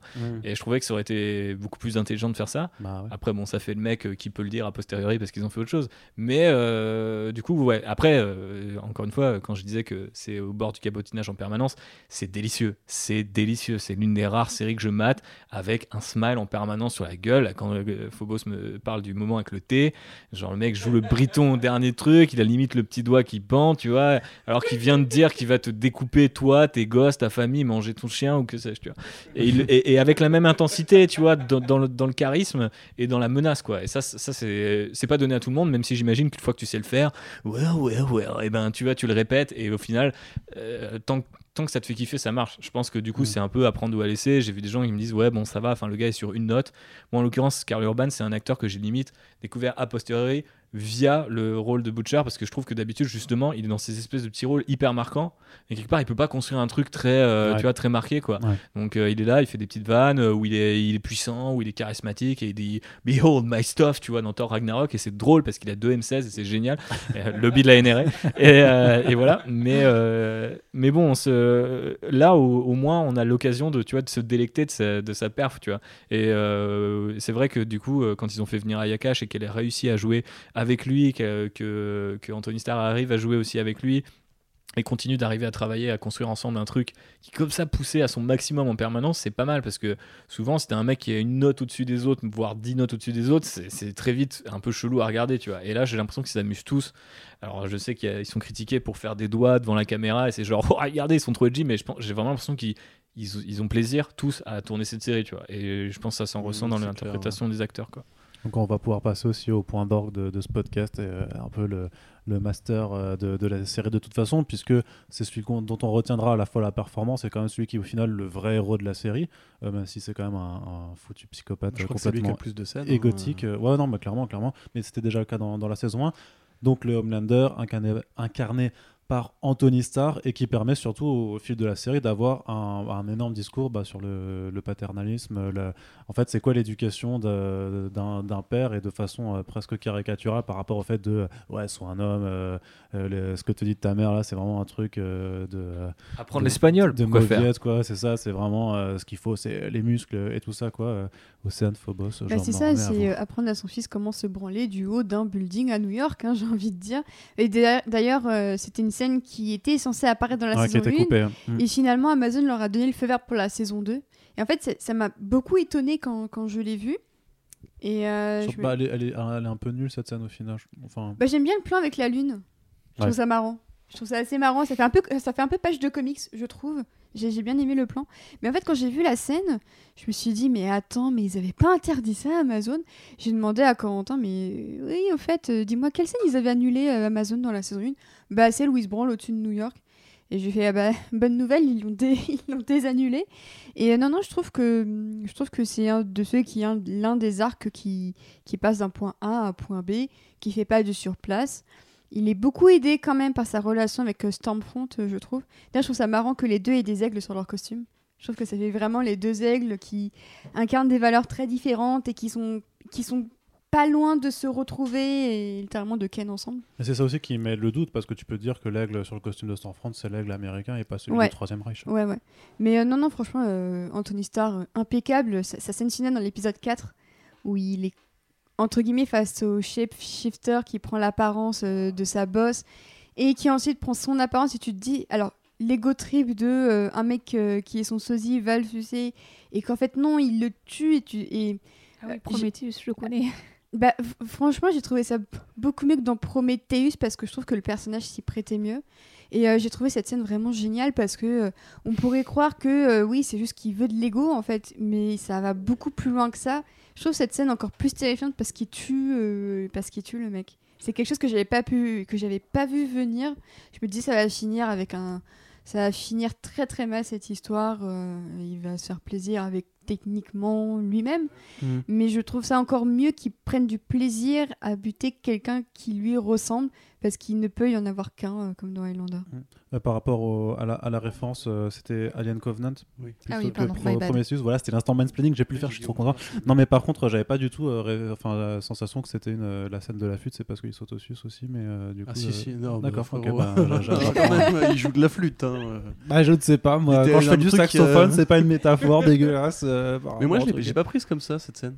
En fait, je l'ai prise euh, parce qu'on on a vu la saison 1, euh, le côté, en fait, il- ce qu'il veut, c'est l'image d'une mère, et en fait, c'est, Eve, il veut être aimé, comme on l'a dit tout à l'heure. Euh, en fait, je me suis dit qu'il il- il se déteste, en fait. Tu vois, et il croit, en fait, qu'il a, qu'il a envie de ce trip à ce moment-là. Et quand il parle, tu sais, il lui dit You're pathetic, tu vois, au mec qui, justement, quand il se met à genoux et tout. Moi, je me dis qu'il parle pas au shapeshifter, mais il se parle à lui-même, en fait. Il se dit T'es, t'es nul, t'es une merde. Et en fait, c'est à ce moment-là qu'il va commencer à vouloir devenir père pour essayer de se transformer un peu. Parce qu'en fait, à mon avis, justement, et c'est là que le. Alors, je sais pas si, si ça tient au taf d'Anthony Starr sur le, sur le personnage ou si c'est vraiment l'écriture qui est aussi fine que ça. Je pense que euh, vraiment, c'est pas un super méchant. Enfin, c'est un super méchant, mais c'est, c'est presque une figure euh, de la psyché euh, du super-héros en général. Tu vois, c'est le traumatisme Superman dans l'esprit américain. Tu vois, on lui demande d'être le héros, mais lui, il, est personne, il, appartient à tout le monde, donc il n'est personne. Et quelque part, bah, il, il a rien pour lui, il a rien à part entre guillemets ce rôle. Il sait pas qui il est, tu vois. Et même quelque part, bah, il sait pas ce qu'il aime, il sait pas ce à quoi il a droit, etc. Et donc, quelque... c'est en fait, même les scènes où il est avec le gamin, je les trouvais assez touchantes, tu vois. Je trouve que. Non, mais encore une fois, si tu veux, c'est... il faut projeter un petit peu le côté. euh, c'est une satire, c'est débile, il y a des vannes à la con et compagnie. Mais franchement, Anthony Starr, moi j'ai découvert dans Banshee, euh, très bonne série de Cinemax au demeurant. Il jouait, on en parlait d'ailleurs l'autre soir, il jouait un, un personnage euh, tout à fait masculin toxique. C'est la caricature du héros que, auquel aimerait bien ressembler justement les beaufs d'Amérique. C'est-à-dire que c'était un, un beau mec. Ouais, les beaufs de France aussi. Voilà, c'était hein. un, un beau mec qui était à la fois le shérif et le gangster du coin, euh, qui était fort à la baston, qui serrait toutes les meufs du regard, tu vois, mais une limite, hein, il, leur- il la regarde, hop, viens, on va baiser, tu vois, il y avait rien, il n'y avait pas de dialogue et tout, c'était vraiment, c'est voilà, si vous manquez de testostérone en ce moment, regardez cette série, vous allez voir, vous allez être euh, tout bulky. Euh, C'est sur ma liste. mais justement, il jouait, Les salles de sport sont fermées, donc ça peut être Bah, intéressant. voilà, très bien. Mais justement, il jouait du- un personnage qui était très monolithique, très mono-expressif. En fait, il n'avait pas tout, tout ce- cette, cette- cette palette de jeux. Et en fait, franchement, je trouve que la moindre expression qu'il fait avec sa gueule, en plus, il a une gueule vraiment très particulière. Enfin, c'est une, une gueule qui, qui peut te glacer, tu vois. Euh, je trouve que tout, tout est dans le ton. Et la métaphore, justement, d'en faire une sorte de Chris Evans-like au niveau de la coupe de cheveux et de Superman au niveau du regard. Enfin, tout marche vraiment dans ce personnage-là. À Ouais. à mon sens, c'est vraiment c'est l'âme de la série de toute façon. Euh, quand, quand tu parlais de la scène, effectivement, donc, où il est deux et où il se joue lui-même en double, euh, vaguement euh, parodie gay, etc. Enfin, c'était. Enfin, eh, eh, le professeur, tu vois, enfin, tiens, prends mon argent, frère, je veux, je veux, je veux, je veux un spin-off entier avec toi pendant 3 heures, tu vois. Hum, hum. Et D'ailleurs, c'est une des rares scènes où je me suis dit est-ce qu'ils vont oser un peu assumer le fait que Homelander n'est pas un héros vraiment hétéro? Euh, et je, me- je me suis dit est-ce qu'ils vont aller au bout de l'idée? Et je trouvais ça dommage que ce soit pas le cas, même si je pense que justement le fait qu'il le tue est peut-être un symbole de il l'assume pas. Mais par exemple, s'ils reprennent ce fameux arc dans les comics où il n'est pas du tout hétéro, au- bien au contraire. Je kifferais voir ça, vraiment, ça me déçoit limite, c'est c'est de voir, euh, c'est- c'est- ce serait de voir ça. Phobos, ça- Bah, ouais, non, je suis d'accord. hein, je trouve que Anthony Starr est absolument euh, incroyable. Euh, non, il n'y a pas forcément de mais. Justement, je trouve que c'est- son personnage est, est terrifiant. Enfin, à chaque fois qu'il apparaît dans une scène, en fait, on, on tremble réellement pour euh, tous les gens qui sont autour. Et en fait, euh, ce que j'ai bien aimé sur l'arc de son personnage, c'est que à la fin de la saison, on voit quand même que, ben, en fait, la paternité, ça le transforme un petit peu. Autant au début, il est hyper violent, genre il pousse son gosse et tout, euh, euh, sans se soucier euh, de son bien-être. Mais à la fin, quand il l'emmène à pseudo Disneyland, mais euh, Vautland, là, eh ben, il se soucie vraiment de son bien-être. Il se rend compte que son gosse, il est pas bien. Et du coup, ben, il le- il l'emmène avec lui pour l'emmener dans un endroit calme, en fait. Et là, on voit quand même que, ben ouais, le personnage, il est capable d'évoluer.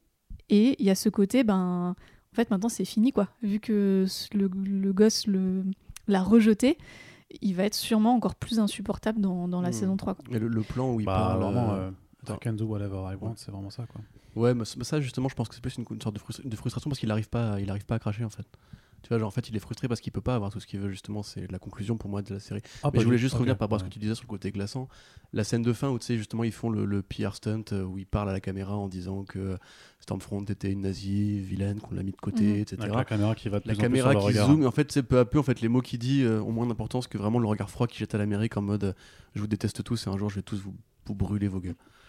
J'ai beaucoup aimé aussi la scène où euh, il veut offrir des fleurs à Stormfront Non. Ouais. et, et qu'elle euh, et qu'elle lui dit ouais euh, bah, non mais j'ai un autre truc à faire et, et qu'elle part et que là tu vois tout ce, bah, justement son besoin de contrôle et le fait que quand il y a un truc qui ne va pas dans son sens il pète un câble littéralement vas-y, il brûle tout Euh, et j'ai j'ai adoré ce, ce passage en fait parce que je pense qu'il est malheureusement très euh, réaliste par rapport à des mecs qui sont toxiques euh, sans avoir les super pouvoirs de, de Homelander euh, et qui ont un besoin de contrôle en fait et que c'est c'est ça et en même temps c'est hyper tragique parce que ce besoin là vient sûrement du fait que dans son enfance il n'en avait aucune et que même aujourd'hui en fait au final il n'a pas tant de contrôle que ça sur sa, sur sa vie.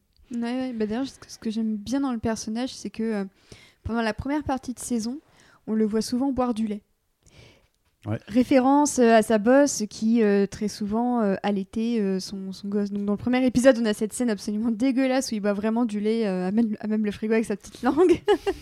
même dans un petit déjeuner, quand il prend le petit déjeuner chez, chez Becca, il a un verre de lait à la main. Mm. Et tout ça, j'ai dû le screener.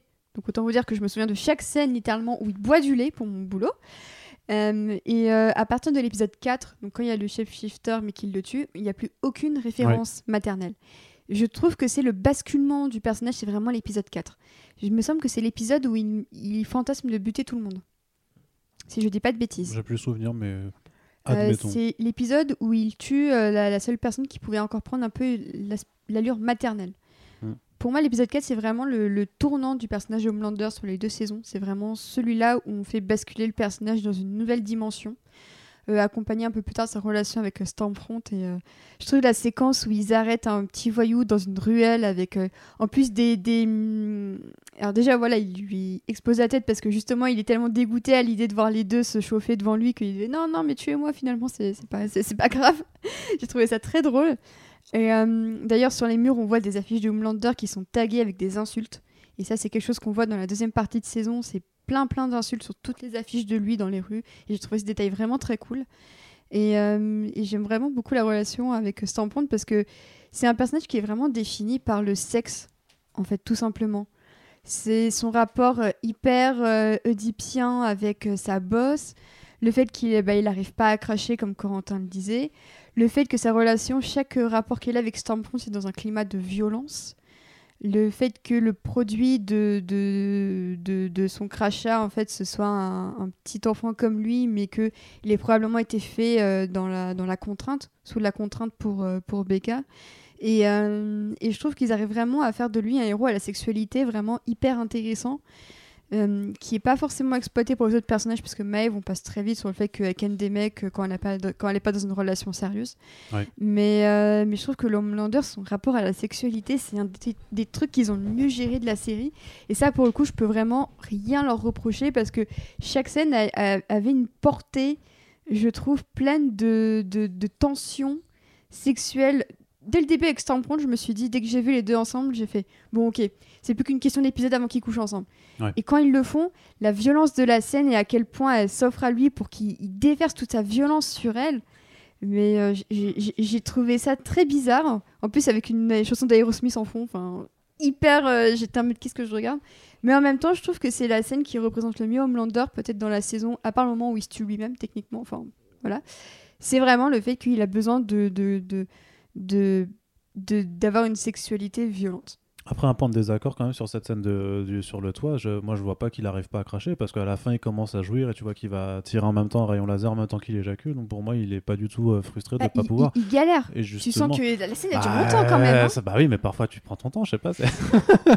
enfin bref, euh, République, un avis sur le Homelander. Ouais, bah en fait, je suis globalement d'accord avec tout ce que vous avez dit, donc je vais pas vous euh, ajouter euh, là-dessus. Mais moi, c'est vrai que là où j'ai trouvé très fort aussi, c'est dans l'opposition avec Stan Edgar, dont on n'a pas trop parlé, donc euh, je me Oui. permets de le dropper à ce moment-là.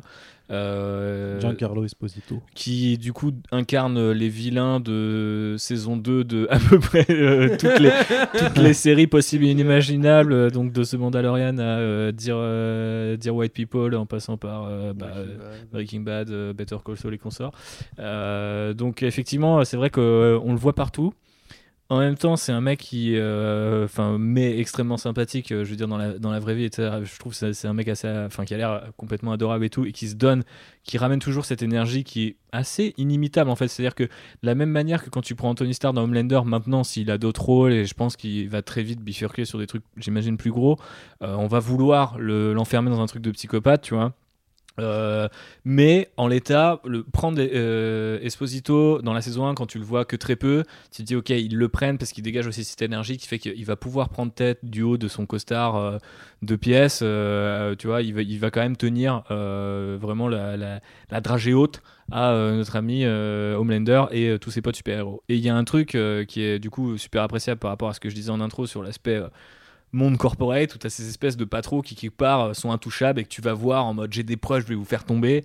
Et lui, et le mec, il est dit non mais attends, tu crois qu'en fait on est une société de super-héros alors en fait ce qu'on est, on est une société euh, pharmaceutique. Donc tu vas t'asseoir avec les, en- les enfants que vous êtes et tu vas continuer de faire mon taf, tu vois. Et même par la suite, euh, le- la rencontre avec Butcher qui est dans le dernier épisode, où en fait il lui dit t'as engagé une nazie et tout machin, et que le gars lui explique bah, genre en fait ça c'est ton luxe de mec, euh, ou, tu vois, de mec blanc de pouvoir faire ça, alors que moi en fait je suis dans le, j'ai survécu grâce à ce business et je continuerai de survivre là-dessus parce qu'en fait sous-entendu euh, potentiellement il, est- il, est- il est le meilleur en fait. S'il est s'il a hérité de cette boîte là qui est bah, intimement lié au nazisme et à euh, tout ce que euh, Corentin rappelait il y, a, il y a quelques minutes maintenant, mais aussi euh, voilà, le projet Manhattan, etc. Enfin, tout un tas de trucs, qui, enfin, tout un tas de technologies qui en fait sont dérivées de ce que développait le Troisième Reich.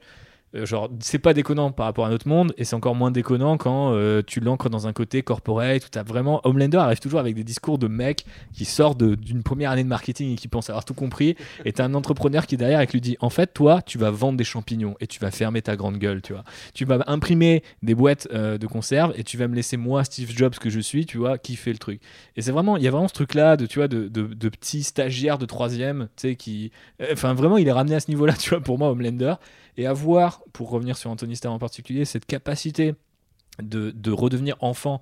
Euh, euh, du coup, tu parlais de, de- du côté oedipien océane, et c'est grave ça. Enfin, il est capable, quand il voit son gosse ou quand il est infantilisé par des autres, euh, de, vraiment paraître insignifiant. C'est-à-dire qu'en fait, il y a un moment, cette espèce de. Il, il plie sa cape derrière lui en sortant de la pièce en mode.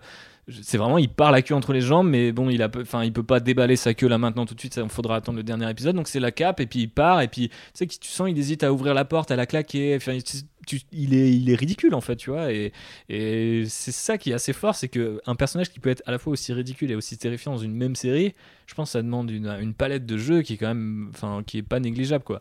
Et donc euh, j'ai adoré et euh, du coup j'ai adoré toutes les oppositions avec euh, Esposito de ce point de vue-là quoi. C'est le côté Superman en fait, justement, t'en parlais, t'en as parlé plusieurs fois pendant le podcast. Mais... Fuck Superman. Fuck Superman, il chier. Ouais, il est trop fort, comment, comment t'es edgy, mec. Mais euh, il est en fait justement dans ce côté. Superman, c'est à la fois le Boy Scout de l'Amérique et la plus grande menace euh, de l'humanité depuis en fait toujours. Et selon que l'auteur soit de droite ou de gauche en général, ou Il soit paranoïaque ou, ou optimiste, etc. T'as toujours ces deux lectures qui entrent en, en contradiction. Et Homelander, quelque part, je le trouve vraiment perdu justement dans, dans son rôle.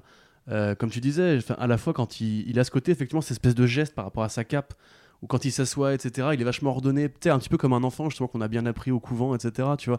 Et à côté, donc, quand il est dans le privé, justement, comme tu disais toi, il est hyper bestial, notamment au niveau du cul. Et quand il est avec, euh, avec euh, Stormfront, c'est Stormfront qui le domine, en fait. Tu vois, qui lui dit, vas-y, tu me brûles le nichon maintenant, tu vois, on, on arrête ces conneries, etc., on n'est pas des gosses, justement. Et il est vraiment hyper intéressant, je trouve, aussi par rapport à Giancarlo Esposito. Euh, son personnage, je me souviens plus de son nom.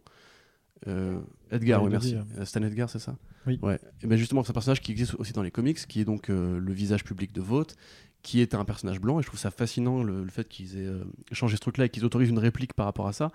Parce que déjà, ça montre qu'en fait, le, le monde de l'entreprise et des grosses entreprises peut très bien accepter de travailler avec, avec une idéologie fasciste à partir du moment où, entre guillemets, bah, ça vend, quoi, grosso modo. Ce qui est d'autant plus fort, en fait, quand tu fais justement résonner ça à travers un personnage noir qui, euh, du coup, bah, représente l'entreprise euh, euh, des 1%, quoi, grosso modo.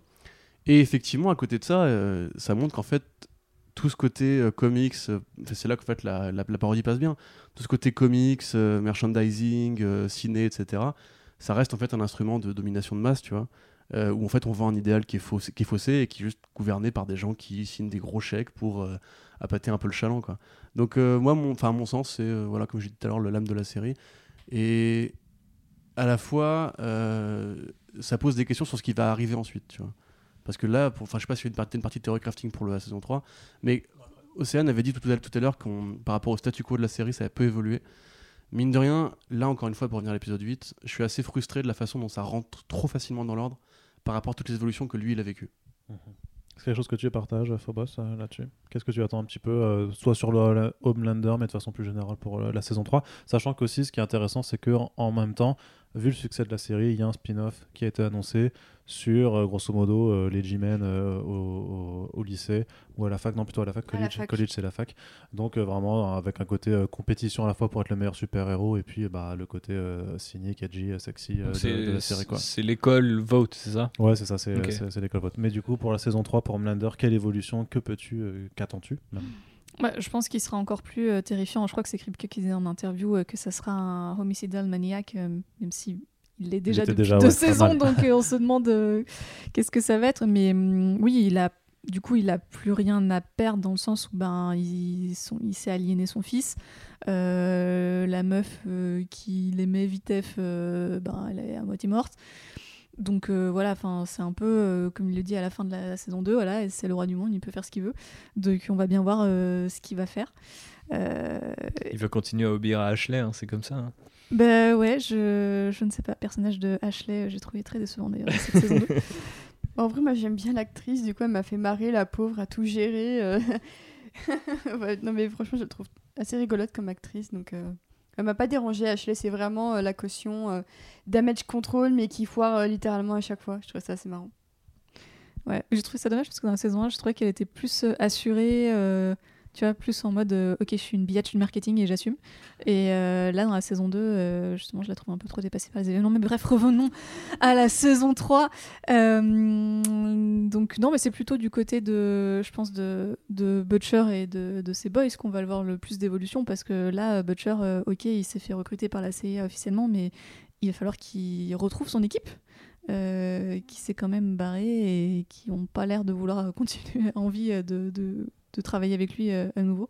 Donc, euh, donc après, on va le- voir euh, comment ça va se passer. Quoi. Le, le souci, c'est qu'on sait très bien qu'ils vont quand même se remettre ensemble. Et c'est le truc, tu sais, c'est même, même au début de la saison 2, au final, on l'avait déjà. Butcher était absent, il avait pas donné de nouvelles, machin. Et puis dès qu'il arrive, au final, il se passe très peu de temps avant qu'il décide de toute façon de bosser avec lui. Ouais, mais là, du coup, je pense que ça va être plus compliqué, par exemple, pour aller récupérer Yui, euh, qui, honnêtement, euh, vu comme ça s'annonce, euh, semble être le personnage qui va avoir l'arc le plus intéressant dans la saison 3. Euh, Enfin, à voir comment il le traite, mais euh, c'est un perso que, que j'ai envie de, de voir évoluer, parce que jusqu'ici, je l'aimais pas trop. Donc, Très public. Ouais, euh, je pense que euh, ça va tourner surtout autour de Yui et je pense qu'il va avoir une inversion. De la même manière que on le ramène souvent en fait qu'il est ce frère perdu de Butcher et euh, son canari euh, dans euh, la mine de, de- charbon, le truc qui dit attention, vous allez trop loin les gars, il faut repartir.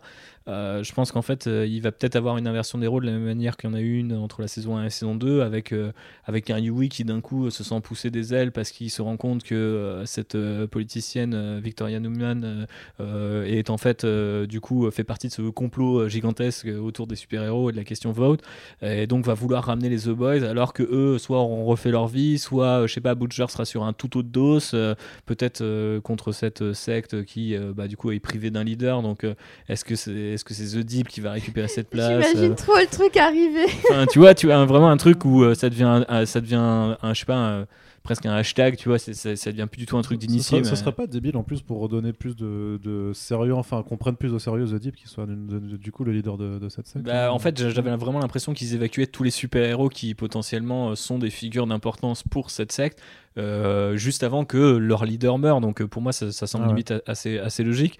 Et euh, je pense que ça va continuer du coup de, de, voilà, faire ces espèces de croisements assez inattendus. Moi, c'est vrai que j'ai beaucoup aimé cet épisode de l'hôpital où on sent que Lamplighter, en fait, il va interagir avec eux et on se doute effectivement qu'au final, une fois que son arc est, est complet, on enfin moi j'ai assez vite senti, senti le, le perso suicidaire, c'est-à-dire que s'il s'il les tuait pas maintenant, il se, il se flinguerait lui-même, tu vois. Donc j'ai envie un peu de voir ce même genre de dynamique. je m'attendais presque qu'il y ait euh, limite un moment où euh, Homelander doivent se retourner, tu vois, contre Stormfront. Au final, euh, ça se fait malgré lui, même si je pense que ça aurait pu être précipité dans une saison euh, suivante. Donc je pense que ces- ces espèces de team-up un peu inattendus font quelque part le sel du truc et vont un peu dans le sens de tout le monde est pourri. C'est-à-dire qu'en fait, euh, tu peux pas toujours je- gagner avec les gentils quand. A-Train arrive et donne les dossiers euh, qui incriminent euh, euh, Vote, euh, au final, j'ai trouvé que c'était hyper touchant parce que lui, il arrive et il lui dit Ciao les nazes, moi j'ai récupéré mon truc, j'en ai rien à foutre de votre combat, mais si ça peut me servir, bah, je le fais. Et en fait, encore Mm. une fois, on retrouve ce, ce truc cynique, tu vois, au possible. Mais j'ai quand même envie de, de voir ça. Après, ça pourrait être intéressant aussi d'avoir de nouveaux super-héros. Il y a un truc Bah, Il qui y, a- il y a Soldier Boy qui a été recruté, c'est Jensen Ackles Ok. de Supernatural. Qui Mais Soldier Boy, du coup, c'est pas l'espèce de Captain America. C'est ah, euh, Bucky, ouais. Bucky, ouais, et techniquement, ça va jouer un rôle de, avec euh, le passé de Storm. D'accord, donc on est dans cette euh, période un peu golden age de, de- des, super-héros The Boys, ok. Mais je, je pensais que ça pouvait être justement ouais, assez cool de... Il y a un truc qui avait été teasé, euh, enfin que je trouvais intéressant, après je sais pas, peut-être que je l'ai euh, surinterprété, mais le, le, premier soupe terroriste qu'on avait dans la saison 1 qui s'appelait Captain en fait. Et je trouvais ça intéressant qui est peut-être, tu vois, dans une relecture, alors peut-être c'est grossier, j'en sais rien, mais sur le moment je me suis dit, ah, est-ce que les mecs vont, espé- quelque part... euh, tu vois, inventer euh, le fait que les, méchants, en fait, c'est les héros Marvel et euh, en gros, les archétypes de DC, c'est euh, les, héros Vote. Et est-ce qu'il y a une autre compagnie qui va créer des, super-héros concurrents un peu bah, ce que tu as en fait dans beaucoup de parodies de super-héros ou de, d'univers de super-héros, je sais pas, du, du Mark Wade ou. Black Summer, enfin toutes ces, séries-là où généralement du coup tu as les deux écuries qui sont représentées sous euh, deux types de super-héros différents. Donc je, trouvais que ça pourrait être intéressant. Mais là, très clairement, avec The Deep qui va se retrouver peut-être euh, au final à la tête d'un truc qui a l'air de, bah, de récupérer les, les- les super-héros de liste D, euh, E euh, ou Z. Euh, Enfin, ça pourrait être marrant d'avoir une équipe complètement éclatée, façon Vengeur de la côte ouest, en mode ouais, on est mené par The Deep et on est mieux que les Seven, et tu sais, d'avoir ce- cette espèce d'opposition, encore une fois, corporate, marketing entre les deux. Je trouve ça, je trouve ça cool. Je pense que Vote, de toute façon, va subir, tu vois, en tant qu'entité. Euh, tu vois, un certain nombre de trucs. Surtout que là, euh, sur cette saison, on a vu que les mecs enchaînent les scandales, mais il se passe rien, tu vois. C'est bon, c'est cruellement. euh, euh, ouais, c'est c'est cruel- cruellement le- notre monde.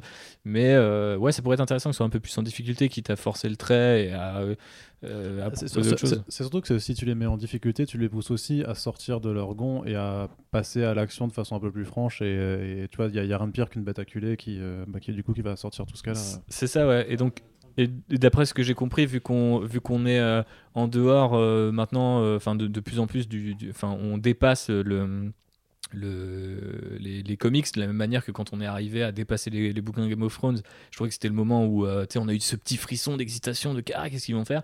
Bah, je pense que ça peut être très cool de euh, limite aussi d'aller réinterpréter euh, au-delà des parodies sur Joss Whedon. Enfin c'est génial hein, it's, it's, it's Dawn of the Seven but Twilight for A-Train c'est en mode c'est 100% euh, tu vois. Enfin moi j'étais dead mais vraiment mort quoi. Et même, tu sais quoi, les dialogues, ils font Ouais, c'est pas mal ce nouveau dialogue là de Joss. euh, tu sais, ouais, ouais, c'est- non, mais tout est tout est, tout est infect de tu vois de, de vérité et de cynisme, mais on, s'en délecte vraiment.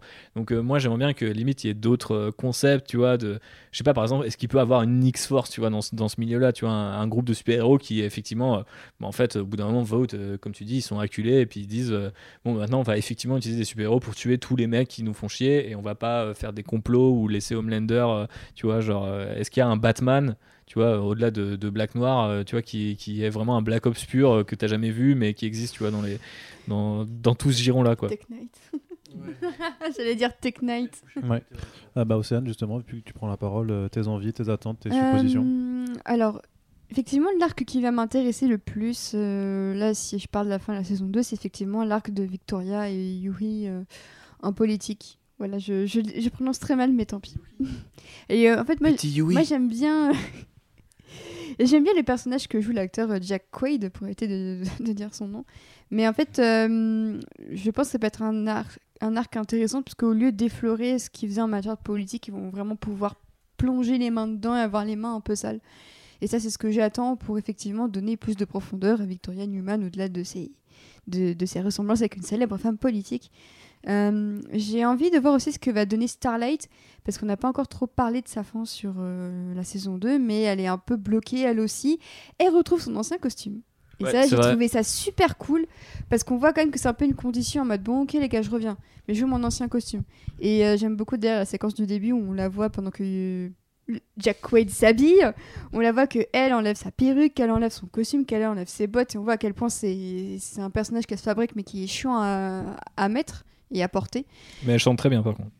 En train- Alors j'adore le tribute à Black Noir, c'était incroyable cette scène. Qui se retrouve sur, la, sur, sur le scud de la bande originale de The Boys saison 2. Ouais. Pareil que le rap, c'est euh, l'acteur c'est euh, l'acteur Jesse Asher qui joue euh, A-Train qui rappe vraiment dessus. Oh, c'est Voilà. génial. mais mais j'ai envie de l'entendre rapper encore plus. Voilà, j'aimais bien ces petits moments musicaux avec, euh, avec Starlight et euh, A-Train, c'était c'était marrant.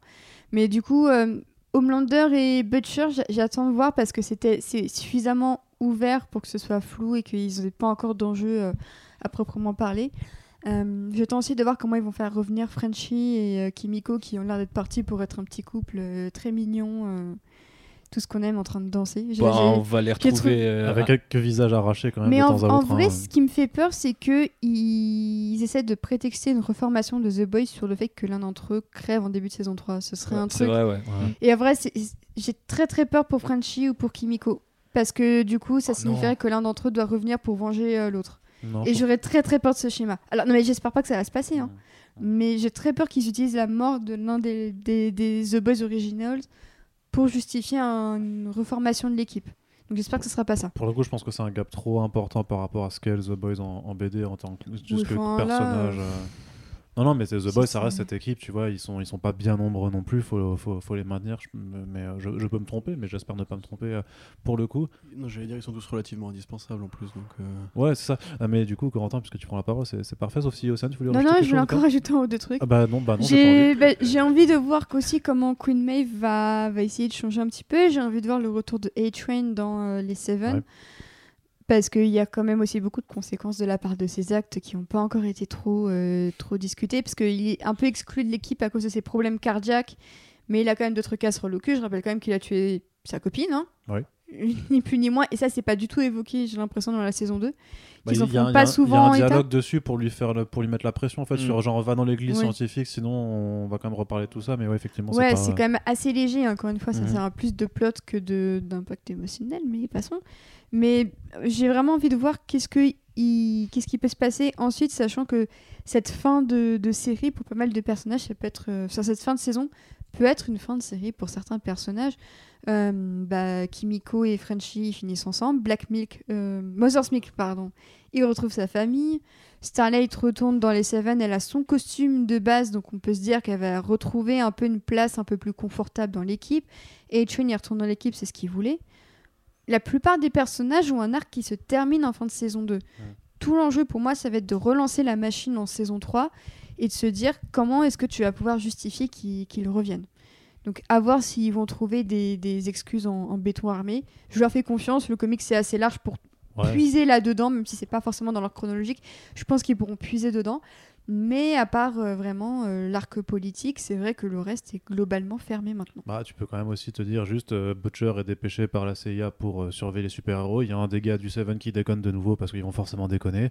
Et Butcher se dit merde, bah, j'ai besoin de tous mes boys pour, euh, pour aller euh, faire ça. Corentin, tes propres suppositions, sachant qu'on sait aussi que l'arc Hirogasme doit euh, Ah, c'est là servir que je vais d'a- vous expliquer ce d'adaptation. l'arc Donc, Hirogasme. tu vas nous expliquer ce qu'est l'arc Hirogasme. Alors, l'arc Hirogasme, c'est un. Qu'est-ce que c'est l'arc Hirogasme, Corentin? Tu vas nous Alors, expliquer l'arc maintenant ce que c'est. Hirogasme, c'est- bien, tu vas nous c'est expliquer très parce que tu simple. l'as lu. Donc c'est- C'est une grosse partouze. Yes, c'est ça. Mais de super-héros. De super-héros, ouais, grosso modo, c'est un arc filine qui avait été créé à l'époque, qui n'avait pas été dessiné par Derek Robertson précisément, mais euh, je crois que c'était. Je sais plus. Je passe par Russ Brown ou euh, quelqu'un Euh, d'autre c'est comme peut-être ça. Russ Brown qui s'était occupé des dessins ou un autre pod, Craig régulier de Garth Ennis. Euh, euh, voilà, donc grosso modo, en fait, dans les, la BD The Boys, ils, ils se foutent un peu du côté euh, chaque été, les super-héros bastonnent une menace cosmique parce que c'est le crossover estival, voilà, c'est le. C'est le AVX, c'est le Original Sin et compagnie et compagnie. Le Empire, que- le War of the Realm, le King, King in le Black. King in Black, le, le Sauf tout, que vu qu'en fait les super méchants n'existent pas dans l'univers de The Boys, que c'est juste de la fiction et que grosso modo ben, les super héros ils font rien, ils n'ont pas de- rôle concret dans la société, c'est juste des vedettes de cinéma, etc. qui ont des super pouvoirs, il se trouve que oui, mais qui sont pas là pour empêcher quoi que ce soit de, je sais pas, ils sont pas là pour arracher les chats des arbres, etc. Donc en fait ce qui se passe c'est que pour pour cacher la supercherie, euh, chaque chaque année en fait ils ont un séminaire. Là, on, en revient au fait que The Boys ne, parle que de marketing tout le temps. Ils ont un séminaire entreprise en fait. Et donc tous les super-héros partent sur une île privée euh, où il y a des hôtels privés avec des piscines privées et où euh, sont engagés des millions et des milliards de prostituées mâles et femelles et parfois aussi animales, pourquoi pas, euh, pour que bah, pendant deux mois les super-héros décompressent un peu en euh, faisant que baiser, baiser, baiser. C'est donc c'est dans cet arc-là qu'est apparu Stormfront pour la première fois. avec une très grosse bite. Voilà, je sais pas si c'est précis la conversation, mais c'était. Re- Revoyez-le aujourd'hui, c'est vraiment. se- je sais pas, je sais pas qu'ils avaient fumé à l'époque, enfin cet arc-là, mais c'est vraiment c'est un niveau de débilité. euh, voilà. C'est là aussi que Soldier Boy est apparu et justement il couchait, pour en venir à ce qu'on disait, avec le Homelander. Et c'est là aussi que le Homelander a pété un câble, a cassé la chambre de son hôtel, volé dans les airs et a dit I can do anything et a fait tomber un avion avec un coup de regard laser. C'est il était vraiment à poil. Et c'est à ce moment-là, effectivement, que la, descente aux enfers du personnage, enfin la folie du personnage commence à être amorcée. C'est aussi là que le rôle de Black Noir commence à se préciser. Donc c'est un arc qui est très important, parce que justement, un petit peu comme dans une série télé, il cristallise un petit peu le Christmas Special.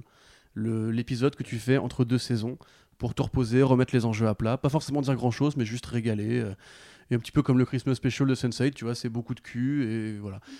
Euh, Waouh Ouais. Pas Pourquoi sûr de la les- métaphore. et Garcenis et les Wachowski, tu vois. Non, euh, mais du coup, voilà. Et Kripke avait bien dit effectivement qu'il comptait l'adapter, que c'était euh, programme Mais- a priori la saison 3 si ça allait jusque-là. Ah ouais, donc euh, ça aurait, été de- ça aurait été bien de l'adapter vraiment comme un special en fait. Mais Ouais, bah, carrément, carrément. Mais en fait, du coup, bon, a priori, Amazon n'est pas très chaud pour le cul, comme, on- comme tu dit tout à l'heure. euh, Effectivement, il y a cette scène Bah, de ils, masturbation montrent- euh, pas trop de. Bah, t'as qui avait été même refusée la- au début, donc. euh, T'as l'énorme sexe de Love Sausage qui apparaît dans l'épisode. Oui, alors pareil, de- le sausage, un peu déçu pour le coup par rapport, euh, par rapport à la BD, du coup. Oui, c'est sûr, mais là c'est juste un C'est pas grave parce qu'on aura Black Widow avec, avec David Arbor qui jouera Love Sausage, mais avec une bite de taille normale. C'est ça. Donc, euh, mais lisez les BD, je vais pas expliquer les méta à chaque fois. Mais du coup, effectivement, donc ça c'est au programme a priori. On aura aussi Jeffrey Dean Morgan qui devrait, qui devrait euh, venir à, faire un petit tour. Ouais. Et moi, en fait, je, en vous écoutant parler, je trouvais vos idées très intéressantes. Et le fait que, en fait, tout ça me pose une question, c'est que Kripke il pense faire durer The Boys pour 5 saisons.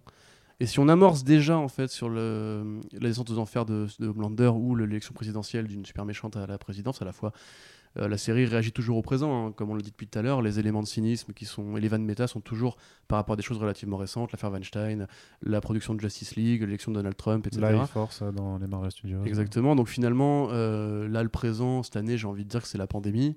Peut-être qu'ils vont parler de ça. Peut-être qu'il y aura un truc par rapport à sortir avec les masques, j'en sais rien. Ou peut-être que justement, on va, on va donner aux super-héros un rôle de premier plan dans une sorte de message d'utilité sociale et compagnie. À voir. En tout cas, euh, si Ou effectivement. alors euh, Spider Island, tout le monde a des super pouvoirs. et voilà, exactement, avec les brumes tératogènes. Ou alors, justement, on, on part sur un truc qui est vraiment genre un arc ultra politique, où on suit la campagne présidentielle de la super méchante, et euh, comment elle va se corrompre en favorisant peut-être vote et compagnie et compagnie. Donc, euh, moi, j'ai envie de dire que tout me va dans l'absolu, à partir du moment où c'est du, à partir du moment où c'est mieux rythmé, et où effectivement ils évitent les écueils qu'on a... Sans, je pense que enfin, c'est un mec qui réagit. On voit bien qu'il lit tout en fait, parce qu'il lit justement les vannes méta sur Twitter, il lit aussi les commentaires euh, sur sous YouTube, etc. Parce qu'il réagit à chaque fois dans la série par rapport à ça. Donc je pense que de toute façon, s'il y a un, vent de faveur, mais qui dit quand même fais gaffe, t'as- là t'as déconné, là t'as déconné, il fera plus gaffe à mon avis. Voilà. Ok, très bien. Eh bien, merci Corentin. Et c'est sur ces euh, voilà, sur Non, Arnaud, envies, sur non, ces attentes. non, je refuse. Tu vas donner ton pronostic parce que tu n'as Ah pas parlé de, la- de non, tout le, non. le podcast pour donner ton avis. Oui, mais là, je vais faire, je vais faire ce qu'on appelle une république euh, en, disant- en invoquant la sacro-sainte euh, réplique. Oui, mais vous avez déjà tout dit, donc je ne vais rien rajouter. Voilà, c'est c'est un peu la facilité. Non, mais euh, Tu valides ou pas? Du coup, on va passer directement à la conclusion. Merci Voilà. d'avoir écouté First Print. Vous pouvez Ah, donner bon, sur Tipeee. J'ai j'ai cru que t'allais vraiment, euh, j'ai cru que t'allais Merci, vraiment ça euh, nous évite de le faire. faire une faire une petite imitation de, de, de ma personne, mais euh, mais peut-être en très bonnes imitations, mais pas de sa personne. Il fait très bien Frenchy. Il fait très bien. Vas-y, fais-nous un petit Fais un Frenchie. petit là. Frenchie. Jambon bar. Ah, Frenchy, c'est le cassoulet et le magret de canard. Un attention. cassoulet, euh, je me souviens, Arnaud, j'ai écouté les First Print. Attends, c'est de- la scène où il parle en français, où il se parle en français là, franchement, on n'a pas parlé. Ouais, non, bah, quand même. Euh, Os- Os- Oceanzy, on ne va pas en parler. Effectivement, on ne va pas en parler. Donc, merci déjà à toutes et tous euh, d'avoir participé à cette émission. Ça fait plaisir d'avoir autant de talents réunis pour parler de The Boys saison 2. On espère, Lourd. que, on espère que l'émission euh, vous a plu. Euh, à tout le monde, n'hésitez pas à réagir, à partager, à faire des, des, des- des stickers first print, je sais pas, lâchez-vous, franchement, faites-vous plaisir. Écoutez l'Outrider, le Landrider et le Lemon Adaptation Club, qui sont donc les podcasts de nos invités. Écoutez First Print aussi, mais a priori, vous êtes déjà sur un épisode, donc euh, vous avez déjà compris le truc. Et bien sûr, vous pouvez nous soutenir sur le Tipeee. Voilà, euh, République, tu, l'avais amorcé. voilà, donc euh, lâchez la, euh, la Tipeee Moula, ça nous, fait, ça nous fait plaisir, mais surtout, ça nous permet de pérenniser le podcast, de le faire grandir. Et voilà, et après, peut-être que comme euh, le Homelander, on ira se masturber sur les toits de Paris. Corentin, bras dessus, bras dessous. Ah, Avec plaisir. je l'interdis. Ah, eh bah, euh, bah, tout ça. Allez euh, Notre-Dame est disponible en ce moment. C'est le dernier palier, tu sais. Ouais, c'est ça. Allez, sur ces belles paroles, je vous dis donc merci à toutes et tous euh, et euh, rendez-vous très bientôt sur les ondes de First Print. Salut. Salut Salut Salut Salut.